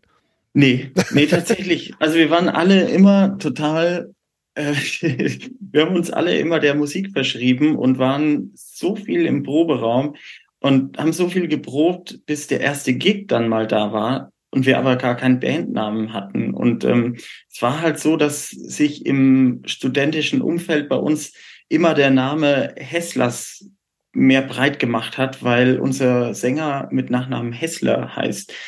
Und ähm, das war eher so aus, ähm, ja, aus der Not heraus, weil kein Name da war, dann haben wir uns halt irgendwie diesen Bandnamen verpassen lassen so und irgendwann wurde der halt einfach so integriert und ähm, es war dann erst so 2009 oder so, wo es dann so ein bisschen ähm, more serious wurde äh, mit Rock am Ring und so haben wir einfach gesagt, äh, ja, wir, da, da, da muss jetzt einfach im Rahmen des Konzeptalbums äh, Interspheres, Atmospheres auch direkt mal was am Namen gemacht werden und so. Und das war auch eine gute Entscheidung, äh, auch wenn wir uns vielleicht auch ein paar Leute oder ein paar Leute waren wahrscheinlich am Anfang noch enttäuscht, weil man halt so nicht mehr diese diese Hesslers von Die nebenan. von nebenan, genau, ja. genau, das, das, konnte man jetzt nicht mehr sagen. Ähm, nee, aber das war auch eine gute Entscheidung. So, also das das wurde immer sehr stiefmütterlich behandelt, der, der Name. Ja, ganz offensichtlich. Ich wusste, ich wusste das ganz lange nicht und ich habe sogar noch, ähm, äh, ich habe mir mal irgendwann vor längerer Zeit ganz viel Live-Zeug von euch reingezogen, so auf YouTube äh, und hab da, bin dabei über eine Aufnahme gestolpert. Da spielt ihr äh, Prodigy Composers, ein Song, der ja auf Interspheres Atmospheres ist und zwar in der Dreisatzsendung Skobel, aber noch unter dem Namen Hesslers. Das fand ich extrem mhm. verwirrend. Das war auch so, das muss ganz kurz vor dem Namenswechsel gewesen sein. Aber wie gesagt, ihr spielt den Song, werdet aber angekündigt mit die Hesslers und ich finde sowieso diesen TV-Auftritt fand ich irgendwie, das ist so, Skobel ist ja so eine, ist ja so eine mehr oder weniger Talkshow und das hat so ein bisschen, also der, der, man sieht nur diesen einen Ausschnitt, aber es hat so ein bisschen Frühstücksfernsehen-Atmosphäre. Äh, die sitzen dann in ihrer Sitzgruppe mit Anzügen und dann sagen so, so und jetzt kommen die Hesslers mit ihrem Song Prodigy Composers und dann steht ihr da im Studio und rockt auch live tatsächlich den Song. Das, also ich finde es fantastisch gespielt, aber die. Ja, die Atmosphäre Atmosphäre war ein bisschen weird. Ähm, ich kann mich noch dran erinnern, weil wir hatten, äh, ich glaube, wir haben in Rumänien gespielt, ähm, in Temișoara. Ähm, das war so ein Austauschkonzert. Äh, und wir sind, äh, wir hatten Trouble, rechtzeitig in Mainz da bei diesem Studio anzukommen. Und, äh, also, haben am Abend davor noch mit dem Bürgermeister von Temișoara äh, selbstgebrannten Obstler getrunken und es war alles so hat sich alles äh, ein bisschen falsch angefühlt. und dann waren wir da in diesem Studio und waren aber einfach da, wo wir herkamen, äh, aus, aus Rumänien mit einer durchzechten Nacht, sowieso bereit für alles. Und ähm, dann haben uns die Herren im Anzug äh, nicht mehr geschockt. Es war aber nur so, äh, die, die Show an sich, auch Skopel ist ja auch ähm, äh, ist ja ein cooles Format. Ja, absolut. absolut. Aber halt so in dem Kontext, ähm, ich kann mich nur erinnern, dass der Song mit sehr lauten Sechzehnteln ähm, endet. und dann war kurz Stille und dann so ein verhaltenes Klasse, super. Die ja. Hesslers. Dabei hießen wir nur Hesslers äh, und nicht die Hesslers, nicht The Hesslers oder Hessler oder äh, da hat da auch immer jeder so seinen eigenen Namen draus gebastelt. Aber die Situation war tatsächlich legendär. Ja, fantastisch. Und es gibt sie auf YouTube. Guckt es euch an. Wenn ich richtig gemein bin, packe ich den Link noch in die Show Notes. Mal gucken. Äh, aber nur um das mal jetzt einmal gesagt zu haben. Aber ihr heißt The Intersphere, richtig? Richtig. Richtig. Gut, genau. dann haben wir das auch mal gemacht. Naja, jedenfalls habt ihr nach eurer Gründung, also nach der Gründung der Hesslers, muss man sagen, es schon echt angepackt. Also äh, 2006 kam das erste Album. Und ihr habt die Ochsentour gemacht. Also ihr habt, äh, wenn es irgendwo Ohren gab, dann habt ihr euch da vorgestellt und äh, gespielt. Ihr habt äh, dann auch mal irgendwann im weiteren Verlauf dann eben so kleine Festivals wie Rock am Ring oder Rock am Park gespielt. Aber davor stand das, gib mir eine Steckdose, ich spiele. Würdest du sagen, das ist was, was Bands heutzutage immer noch machen müssen, sollten? Oder hat sich das durch Social Media verändert? Oder, oder noch anders, äh, ist dieses Social Media Ding ist das jetzt teilweise ein Ersatz für diese Straßentour oder kommt es eher für die Bands erschwerend noch on top? Ich, ich stelle mir oft auch die Frage, ich glaube nicht, dass es ähm, notwendig ist, heutzutage so viel zu spielen, wie wir es, wie, wie wir gespielt haben. Es ist verdammt wichtig, live zu spielen. Und aber eben dieses Social Media Thema, mit dem mussten wir bis 2009, 10 oder so, oder bis, ja, also um den Dreh, glaube ich, es ah, kam ja dann irgendwann MySpace und so. Aber da, das hat nicht ein Live-Konzert ersetzt. Ich glaube, heute sind tatsächlich äh, Follower-Zahlen und ähm, Reichweite fast genauso wichtig wie, wie eine angesagte Live-Band zu sein. Man muss dazu sagen, dass Live-Spielen heutzutage mit eigenen Sachen einfach so ins Geld reinhaut. Also gerade auch wenn du so aufgestellt bist, dass du eine Booking-Agentur hast, du hast ja ständig Leute, die bezahlt werden müssen, Soundmann und, und äh, Lichttechniker. Ähm, einen Gitarrentech, äh, auf einen Gitarrentech können wir nicht verzichten, weil sonst würden die Shows irgendwie eine halbe Stunde länger dauern, weil immer gestimmt werden muss zwischen den Songs. Außerdem stört's den, den Flow und wir haben auch über die Jahre so viel Equipment auf der Bühne gehortet, dass es auch gar nicht mehr ähm, alleine zu handeln ist. Ähm, also wir haben schon ganz früh angefangen, also eigentlich auch schon als Hesslers immer unseren Soundmann mitzunehmen, wenn es geht, einen Lichtmann, einen eigenen, ähm, weil uns ist es schon ein großes Anliegen, dass einfach die Show geil wird und so.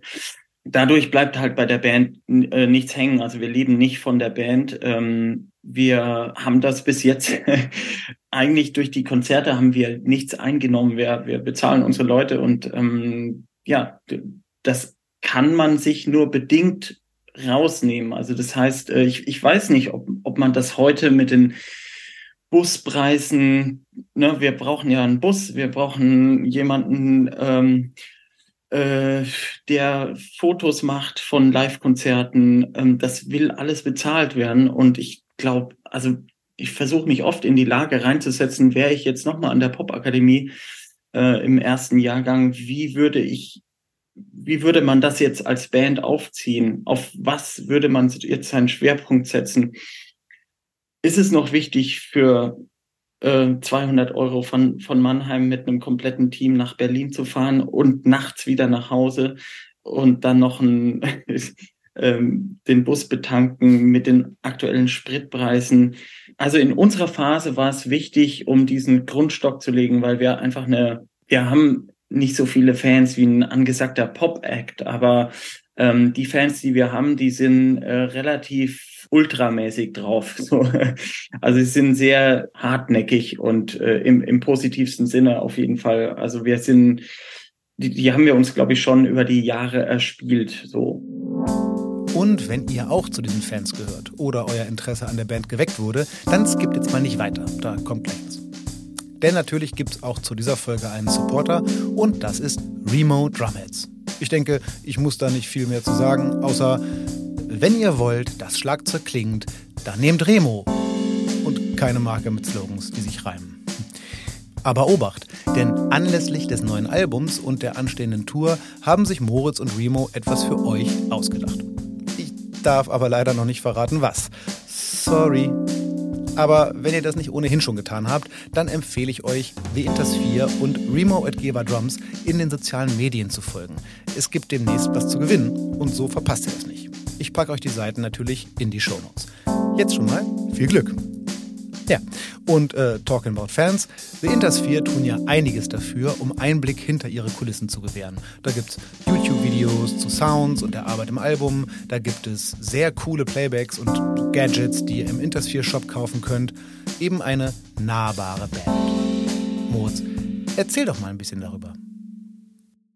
Also wir machen das auch noch nicht so lange. Ähm, wir haben irgendwie auch während der Pandemie ähm, angefangen mit einem neuen Management zu arbeiten ähm, und mit der Kooperation mit unserem neuen Management kam es halt auch dazu, dass uns auch geraten wurde, dass, dass man eben das noch weiter äh, ausreizen könnte, dass ähm, Fans ja eigentlich schon interessiert sind an dem, was wir auch so hinter den Kulissen machen. Und äh, wie entsteht ein Song bei uns, wie oder wie sind die Gitarren gestimmt oder so, so Sachen oder wie wurde was aufgenommen. Und dann haben wir angefangen, ähm, unseren Patreon-Kanal äh, aufzubauen, äh, was eine coole Sache ist. Das kostet ähm, so, es gibt drei verschiedene, drei verschiedene Kategorien als äh, Mitglied bei Patreon. Einmal äh, ein günstiges, ein äh, mittelgünstiges und ein äh, ähm, ich will jetzt nicht sagen teuer, aber ein exklusives, äh, ähm, ja, äh, also einen exklusiven Mitgliedsstatus, wo wir dann auch ähm, öfters uns mal zu einem Zoom-Meeting treffen mit den Patrons und äh, wo man so ein bisschen plauschen kann miteinander und ähm, die Fans ähm, die Möglichkeit haben, auf die Gästeliste zu kommen. Und ähm, ja, also da ist auch so eine richtige Community entstanden. Ähm, vor kurzem hat einer unserer Patrons gesagt, äh, ihr habt ähm, ihr habt einen Videodreh, habe ich gehört. Ähm, soll ich das Ganze mal fotografisch festhalten? Ich würde mich anbieten. Und da sind super Fotos bei rausgekommen. Also es entsteht auch einfach wirklich so ein, eine, eine coole Community um die Band. Ähm, und es ist natürlich für uns auch gut, dass Sachen nicht einfach nur auf YouTube landen und weg sind sie, sondern dass, wenn es schon wirklich so schwer ist für so eine Band, ähm, sich finanziell am Leben zu erhalten, um mal ein Album zu produzieren oder um sich leisten zu können, auf Tour zu gehen. Man muss es wirklich so sagen. Ne? Also ähm, ich spreche jetzt auch nicht davon, dass jeder privat oder von seinen ähm, wir sind ja alle berufstätig, ja, dass, dass jeder auf seinen Beruf verzichten muss und dass da sowieso Geld flöten geht, wenn man so eine eigene Band hat. Ähm, aber das, das klammer ich mal aus. Aber ich spreche wirklich nur vom reinen wirtschaftlichen Aspekt, wenn du mit der Band auf Tour bist und deine Ausgaben hast. So, da bleibt am Ende nichts mehr hängen an, an der Band so. Also. Aber es ist gut, es mal so ausgesprochen zu hören, weil man davon von außen auch natürlich einen völlig anderen Eindruck hat. Also man hat natürlich als Konsument überhaupt keine Ein keinen Eindruck davon. Man sieht die Band live und denkt sich, boah, cool, und jetzt äh, ich habe die Karte bezahlt und es stecken die sich irgendwie die Knete in die Tasche, was ja auch gerechtfertigt wäre. Aber du hast natürlich recht, am Ende des Tages seid ihr ja die, auf die der Rest zurückfällt. Und wenn es bei ganz großen Bands ist der Rest dann unglaublich viel manchmal. Und bei Bands, die, äh, die äh, hart am Publikum spielen, ist der Rest dann manchmal einfach nichts mehr. Ja, das ist. Ja. Ja, also ich, ich will da auch gar nicht rumjammern, aber ich, ich ähm, ähm, es ist auch so ein bisschen, ich glaube, das, das ist auch so was, was man vielleicht an der Popakademie äh, früher gelernt hätte, dass man das einfach auch sich ein bisschen, naja, auch selber so sein, sein eigenes äh, Business schaffen muss. Und ähm, das haben wir bisher ähm, noch nicht so, also dass wir jetzt erst Playalongs von, von uralten Alben erst rausbringen, das, da muss ich sagen, da, da liegt die Schuld bei uns. Äh, aber ich bin total froh, dass es jetzt bei uns im äh, Shop verfügbar ist, weil die Leute das auch äh, kaufen. Und ich hätte mir das früher als heranwachsender Schlagzeuger auch gekauft. Ich habe mir auch Playalongs gekauft von, von den Muckern, die ich gut finde. Und ähm, das ist ja auch eine richtig tolle Möglichkeit, um sein Instrument wirklich in äh, also realistisch zu checken, so äh, im, im Realbetrieb, nicht nur für sich, sondern es ist ja wirklich einfach das, was wir spielen, bloß ohne Drums, mit einem Click-Track. Also ich will jetzt gar nicht so groß die Werbetrommel rühren, aber ähm, genau, die Dinger gibt's bei uns im Shop und ja. Ich finde die Werbetrommel völlig zurecht ge äh, gerührt. Ich äh, verlinke den Shop natürlich in den Show Notes. Klickt da einfach mal drauf, guckt euch das an. Äh, ich habe tatsächlich schon was im Shop bestellt. Ich verrate aber nicht was. Äh, und, aber das ist wirklich ziemlich cool. Also es gibt Notationen von, äh, ich glaube, es ist äh, The Grand Illusion da habt ihr einiges raus, äh, rausgehauen und von der Hold on Liberty kommt jetzt gerade einiges, glaube ich, ne, weil es Jubiläum ist.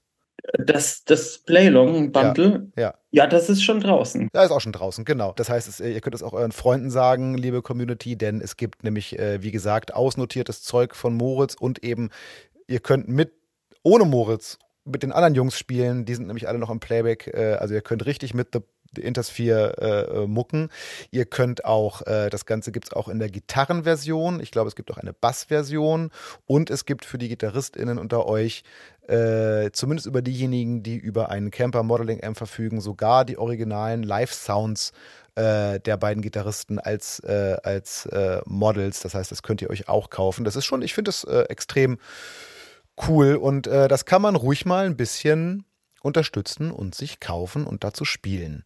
Ähm, ich habe gerade schon ein paar ähm, Alben gerade genannt, äh, äh, nur um nochmal klarzustellen, was man von euch eigentlich sonst noch so bekommen kann, wenn es um Musik geht. Es gibt dieses allererste Album, SOBP, das gibt es auch, dann kam nochmal raus unter The Intersphere, das ist euer erstes, dann gab es 2000 ähm, 2009, nee, Moment, doch 2009, glaube ich, ne? Nach der Umbenennung gab es eben Interspheres Atmospheres, wo eben besagtes Prodigy, Prodigy Composers drauf ist, quasi euer House of the Rising Sun. Ich weiß nicht genau, wie gerne du den Song noch spielst. Du wirst ihn schon zwei, dreimal gespielt haben in deinem Leben. Ich höre ihn jedenfalls nach wie vor wahnsinnig gerne. Es macht total Bock, den zu spielen, natürlich, sehr gut, klar. Sehr gut.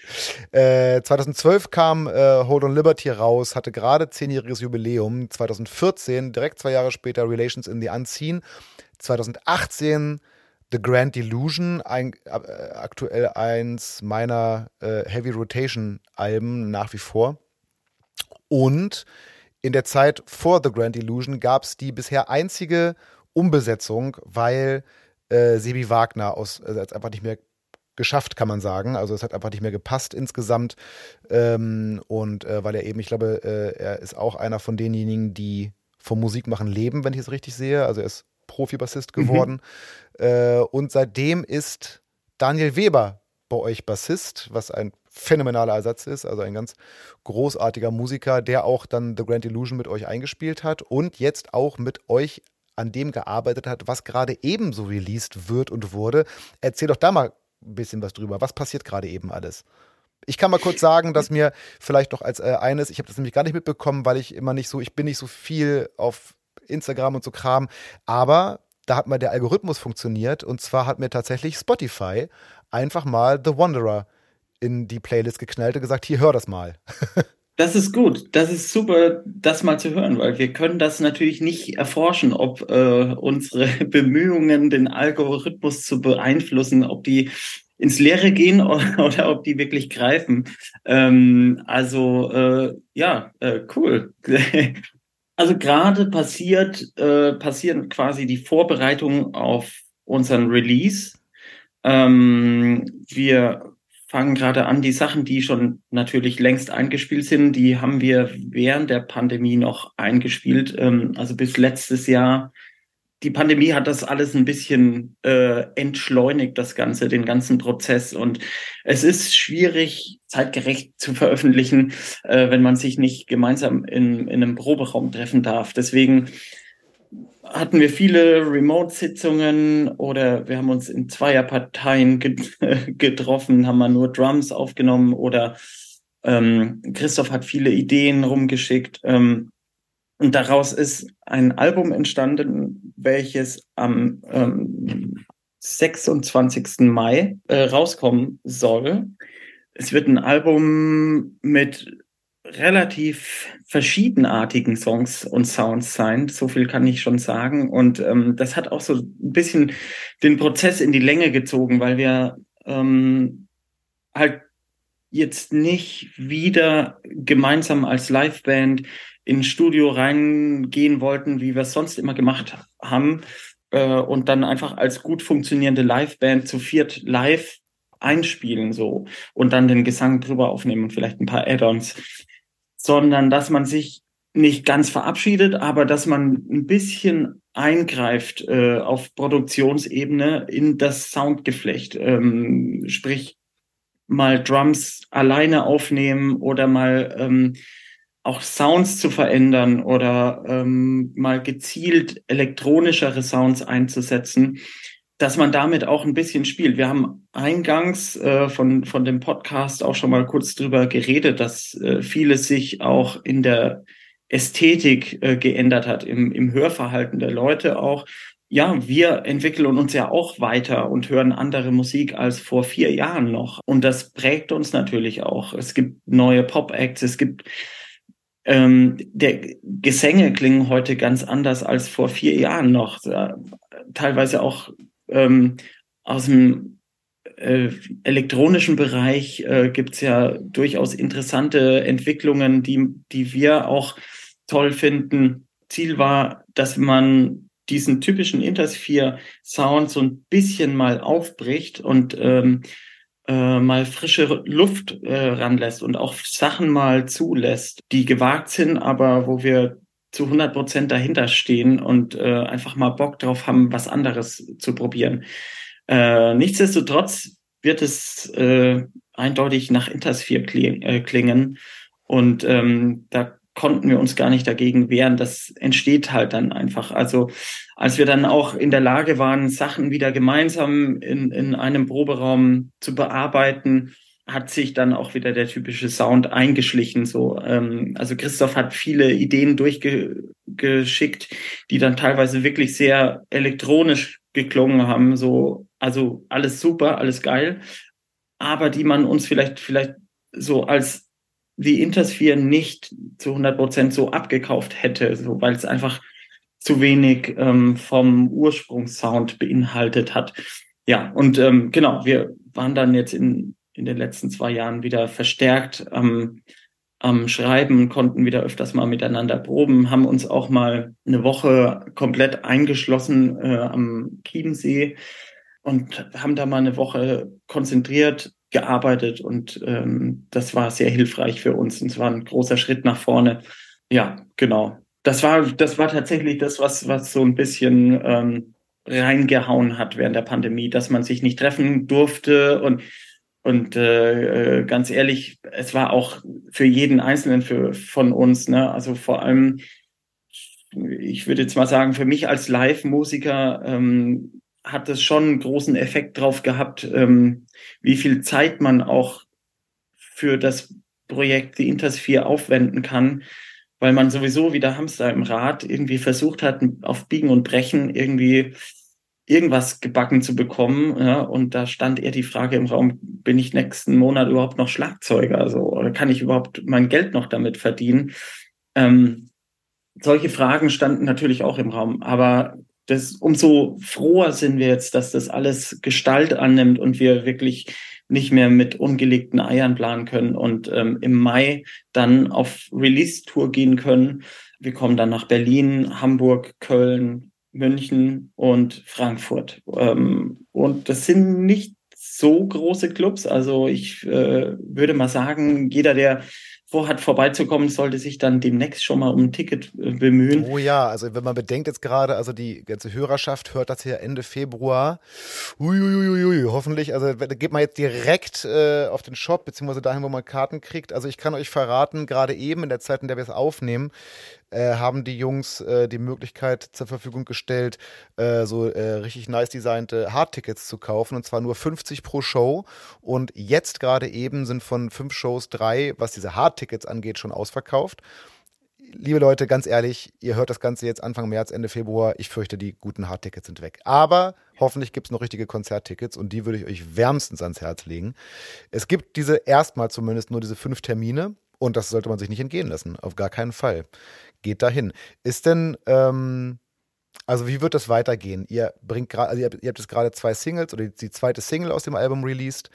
Äh, ihr bringt im, im, Mai gemeinsam mit der Tour das eigentliche Album raus, Juhu, ähm, und spielt diese fünf Termine. Äh, wie wird's, also gibt es schon so eine sage ich mal, Absichtserklärung, wie es live mit äh, The Intersphere weitergehen kann, wenn man jetzt gerade an dem, es ist das Pfingstwochenende, wenn man in der Zeit es nicht schafft, ein Ticket zu bekommen? Also wir, wir haben natürlich dann vor, auch, äh, weil das ist eine so eine exklusive äh, Release-Tour quasi, so kann man sehen. Ähm, wir haben natürlich dann vor, äh, auch in anderen Städten zu spielen. Ähm, das wird vermutlich dann im Winter erst dann passieren, so im Dezember rum. Da werden wir dann nochmal ausgedehnt auf Tour gehen und ähm, ja, genau, werden dann auch kleinere Städte spielen. Klein, damit meine ich, also so eine Stadt wie Stuttgart oder so funktioniert immer super. Aschaffenburg ist ja auch so ein bisschen die Hut von unserem Sänger oder auch unsere Hut so ein bisschen. Genau, Mannheim. Ja, es gibt genug Städte, wo wir gerne und äh, früher auch oft gespielt haben. Da werden wir natürlich dann äh, auch vorbeikommen. Sehr gut. Aber nichtsdestotrotz erstmal jetzt bitte, liebe Leute, die Release-Tour auska aus auskaufen, also ausverkaufen und dann könnt ihr euch im Dezember das Ganze noch ein zweites Mal geben. Das wäre die äh, Idealbesetzung sozusagen des Ganzen. Freue mich sehr drauf. Ähm, Jetzt äh, habe ich festgestellt, ich habe noch ein paar Fragen hier auf meinem Zettel und habe festgestellt, die habe ich alle schon gestellt, weil wir so viel vorgezogen haben. Es ist schlimm, aber äh, es macht ja nichts. Wir reden auch schon eine Weile und äh, das bedeutet auch, wir sind schon ganz schön weit in der Zeit. Und das wiederum bedeutet, wir müssen uns noch ein kleines bisschen Zeit nehmen. Ich würde nämlich wahnsinnig gerne mit dir, Moritz, auch wie mit all Gäst, allen Gästen, die ich schon im Podcast hatte, das äh, allseits beliebte Drum Talk, oh, das geht mir noch nicht so richtig über die Lippen. So, es war immer der Ton Talk, also das Drum Talk Freundebuch machen. Ähm, Moritz und alle äh, unsere HörerInnen wissen natürlich, was ein Freundebuch ist. Das ist die ultimative Kennenlernwaffe. Früher in der Schule gewesen, wollte man jemanden kennenlernen, hat diese, also quasi ein analoges Facebook. Man hat jemandem ein Buch gegeben und hat es kurz danach mit allen möglichen intimen Daten und Details zurückbekommen. Äh, ich selber fand das immer super und habe mein eigenes immer gerne auch selber ausgefüllt. Das ist irgendwie auch ein bisschen traurig. ähm, es ist das originale, das originale Freundebuch äh, eines Schulkindes. Das heißt, hier ist nichts geschönt äh, in den Fragen und ich bin sehr gespannt, wie ein erwachsener Musiker diese Fragen beantwortet. Moritz, bist du bereit? Bereit, ja. Auf geht's. Mein Name. Moritz Müller. Mein Spitzname. Mo. Das liegt nahe. Mo. Haarfarbe. Braun. Augenfarbe. Äh, grau, blau. Das war jetzt zum Aufwärmen. Jetzt wird es langsam ein bisschen ernster. Meine Lieblingsstadt. Mm, Taormina in, äh, auf Sizilien. Oh. Schönste Stadt, also wunder, wundervoll. Ähm, da habe ich öfters mal mit äh, Gianna Nannini gespielt. Und das ist so eine uralte Stadt. Da war auch, glaube ich, vor ein paar Jahren mal der G7-Gipfel. Irgend, irgendein Gipfel war da auch mit, mit Trump. Und Trump stand genau in diesem Theater, wo mein Drumriser damals stand. Also ganz, ganz furchtbar. und äh, der Ätna im Hintergrund einfach unfassbar, muss mal googeln. Also wenn du Taormina eingibst, äh, nette Leute, ähm, tolles Essen sowieso äh, und direkt am Meer äh, ist der Wahnsinn. Brutal. Oh ja, wenn das mal kein Urlaubstipp ist. Leute, der Sommer kommt, checkt das aus. Ja. Talomina auf Sizilien. Mein Lieblingsfach in der Schule. Ähm, Erdkunde. Echt? Oh, bin ich so eine Niete drin. Ich, hab, ich bin so schlecht in. in ich, ich, ich war wahrscheinlich auch eine Niete, aber ich fand es trotzdem gut. Ich, hab, ich, ich fand es einfach immer interessant, wo welche Stadt liegt. Ich, ich konnte, ich kann das heute auch immer noch stundenlang auf so große Weltkarten gucken und äh, begeistert davon sein, äh, äh, ja, wie alles zusammenhängt und ja, wie groß das alles ist. ja, das ist wohl wahr. Mal gucken, ob das zusammen, damit zusammenhängt. Mein Lieblingslehrer oder Lehrerin. Boah, also ich habe echt ganz viele Namen vergessen. Also ich, puh, ich kann es wirklich nicht sagen.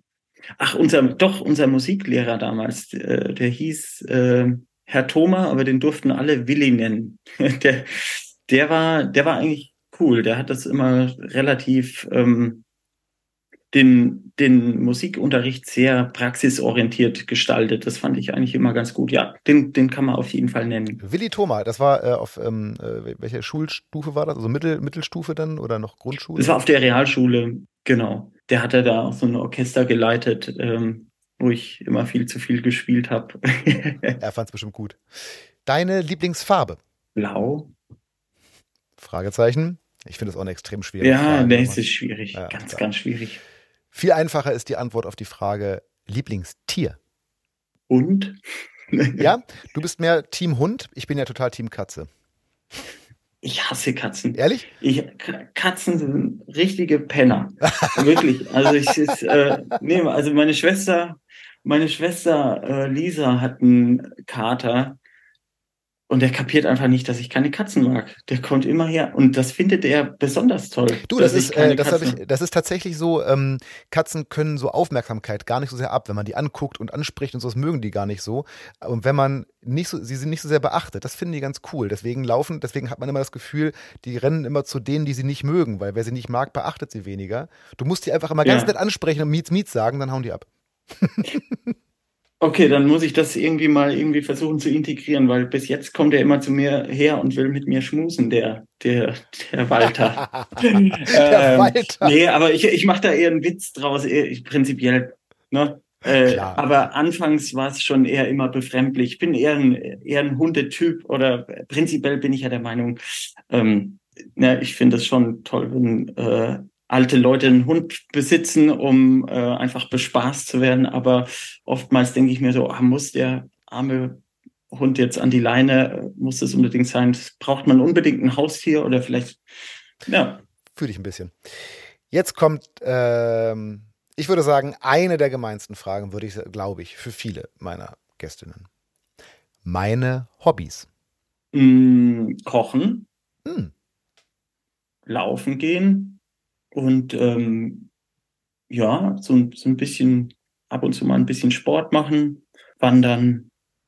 Ja. No, das ist aber schon sehr konkret. Also ich muss sagen, dadurch, dass ich auch immer das Musikmachen als Antwort verbiete, das ist ja dann der Job, äh, kommen einige meiner äh, GesprächspartnerInnen schon immer ganz schön ins Straucheln dabei, aber das war jetzt sehr konkret. Kochen kam jetzt sehr schnell. Du kochst gerne? Ja, ja, ja. Ich koche total gerne und ich äh, erkenne auch ähm, immer Parallelen so zu dem Beruf. So, also ich ähm, habe schon das Gefühl, so die richtigen Gewürze und das richtige Timing zu haben für was. Ähm, äh, damit deale ich mit meinem Beruf ja auch immer. Also wenn man zu viel macht, dann kann das Gericht auch schnell in die Hose gehen. Manchmal ist einfach kommt es auch nicht darauf an, dass der Pizzateig viele Gewürze hat, sondern dass er einfach lange ruht und dass er einfach, dass ihm Zeit gegeben wird. Genauso ist es mit, mit Timing und äh, dem Musizieren auch. Manche Sachen brauchen Zeit, um sich entfalten zu können. Und ähm, ja, und beim Sport ist es, äh, wenn, wenn man so durch die Natur laufen geht oder so, dann ähm, finde ich auch, dass es extrem inspirierend ist. Und ähm, ich komme ganz oft auf die Idee, auf eine neue Idee, wenn ich irgendwie so ein Internal Groove entwickelt habe beim, beim Laufen und dann kommen Sachen zugeflogen und ja.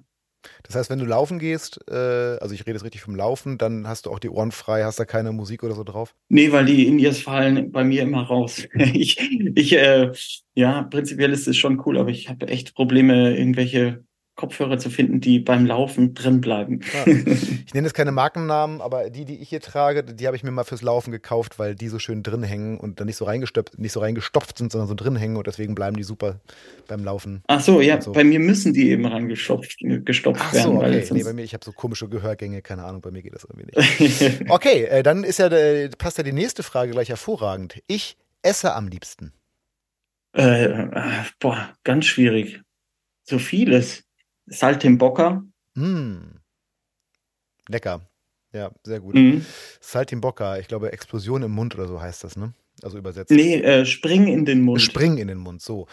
Äh, Saltim, Sal, Sal, Salto. Stimmt, ja, das, das ergibt Sinn. Ja, sehr lecker. Ich bin äh, seit äh, einigen Jahren äh, mittlerweile, äh, bin ich dem Fleischkonsum abgeneigt. Deswegen werde ich in meinem Leben vermutlich kein Saltimbocca mehr essen. Das ist ein Kalbfleischgericht eigentlich, ne? Richtig, ja. Äh, aber zu Zeiten, als ich noch Fleisch gegessen habe, ist es sehr würzig, sehr intensiv so und äh, äh sehr lecker. Tatsächlich. Ja. Und wenn du ein leckeres Saltimbocca isst, was trinkst du denn dann am liebsten oder allgemein? Ähm, ja, Rot- oder Weißwein. Also ähm, im Sommer gerne mal lieber so ein, ein äh, Pinot Grigio oder, oder ähm, Riesling. Und wir haben in Deutschland ja mittlerweile echt sehr gute Weißweine. Und ähm, ja, ansonsten auch gern roter, gerade im Winter oder so. Aber ich, ja, eigentlich in letzter Zeit ganz wenig. äh, ich, es muss, muss dann wieder auf Tour eingeführt werden. Richtig. Juhu, da ist wieder ein Backstage-Kühlschrank oder so. Ähm, ich glaube, jetzt kommt, fürchte ich, der, der schlimmste Teil der ganzen Rubrik. Ähm, Lieblingsmusikerin oder Band? Puh. Oh. Anderson Park oder Louis Cole. Ja, so. Okay, nehme ich einfach so hin. Buff ist eingetragen. Hast du ein Lieblingsbuch? Das war früher viel einfacher. Oh. Da konnte man immer so die schönen Kinderbücher, die man so gelesen hat und so damit reinschreiben. Und jetzt ist es immer so, hat man gleich das Gefühl, man muss dann äh, irgendwie eine gewisse intellektuelle Erwartung erfüllen. Aber muss gar nicht. Dein Lieblingsbuch? ja, also aktuell, äh, aktuell äh, lese ich äh, die kleine Raupe Nimmersatt. Natürlich. aus, aus Bespaßungsgründen. Ähm, oh, ich sag dir, das toll, wird immer, das wird immer, ja, Buch. absolut, und das wird immer besser. Also ich habe äh, tatsächlich äh, lesen wir hier zu Hause auch äh, sehr viel vor und ich habe so tolle Kinderbücher entdeckt dadurch, die man so richtig gerne vorliest. Das kann man. Pass auf, wir nehmen die kleine Raupe nimmer. Ich finde, das Buch hat es auch verdient, äh, mal in okay. so einer Kategorie als Lieblingsbuch genannt zu werden. Das ist äh, großartig. Hast du einen Lieblingssportler oder Sportlerin? Naja, als gebürtiger Würzburger muss man ja eigentlich Dirk Nowitzki ähm, äh, gut finden. Äh, aber das ist wirklich, ich habe mit Basketball gar nichts zu tun. Sonst irgendwie, also guckst, ja, guckst, guckst, du irgendwie Sport? Er macht ja Golf. Ja, jetzt macht er Golf, genau.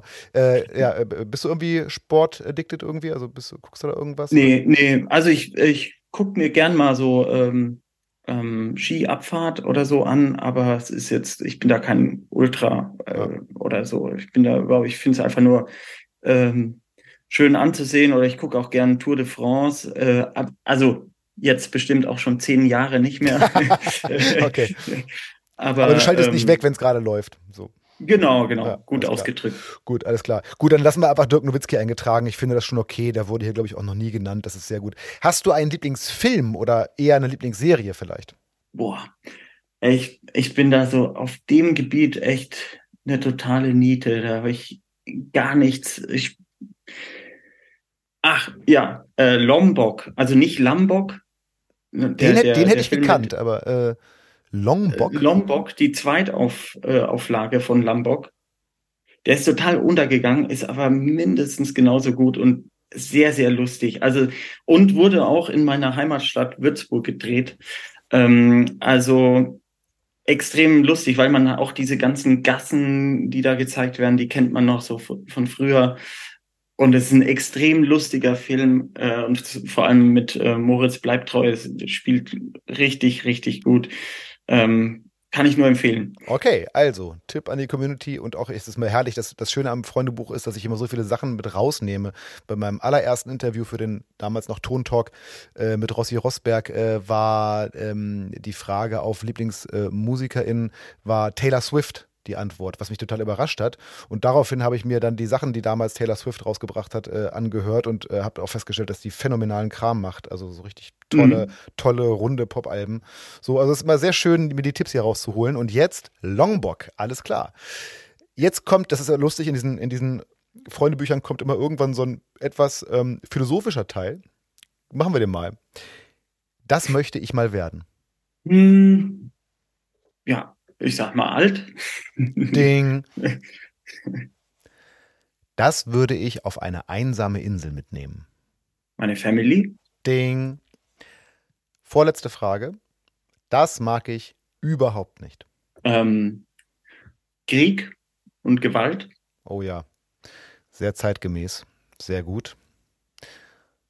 Und jetzt kommt der letzte Punkt und normalerweise geht dieser Punkt an die Person, der das Freundebuch gehört.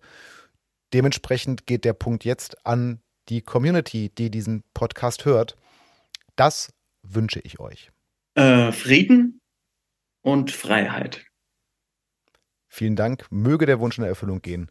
Moritz, es war mir ein Fest und toll, dass das geklappt hat. Vielen Dank für das tolle Gespräch. Schön, dass du hier warst. Ja, danke. Danke für die Einladung. Hat mir sehr Spaß gemacht. Ja, und euch hat es hoffentlich auch Spaß gemacht. Mir bleibt nur noch zu sagen, dass es sich bei der tollen Bassistin, deren Namen mir nicht eingefallen ist, um Julia Hofer handelt. Dickes Sorry für mein schlechtes Namensgedächtnis.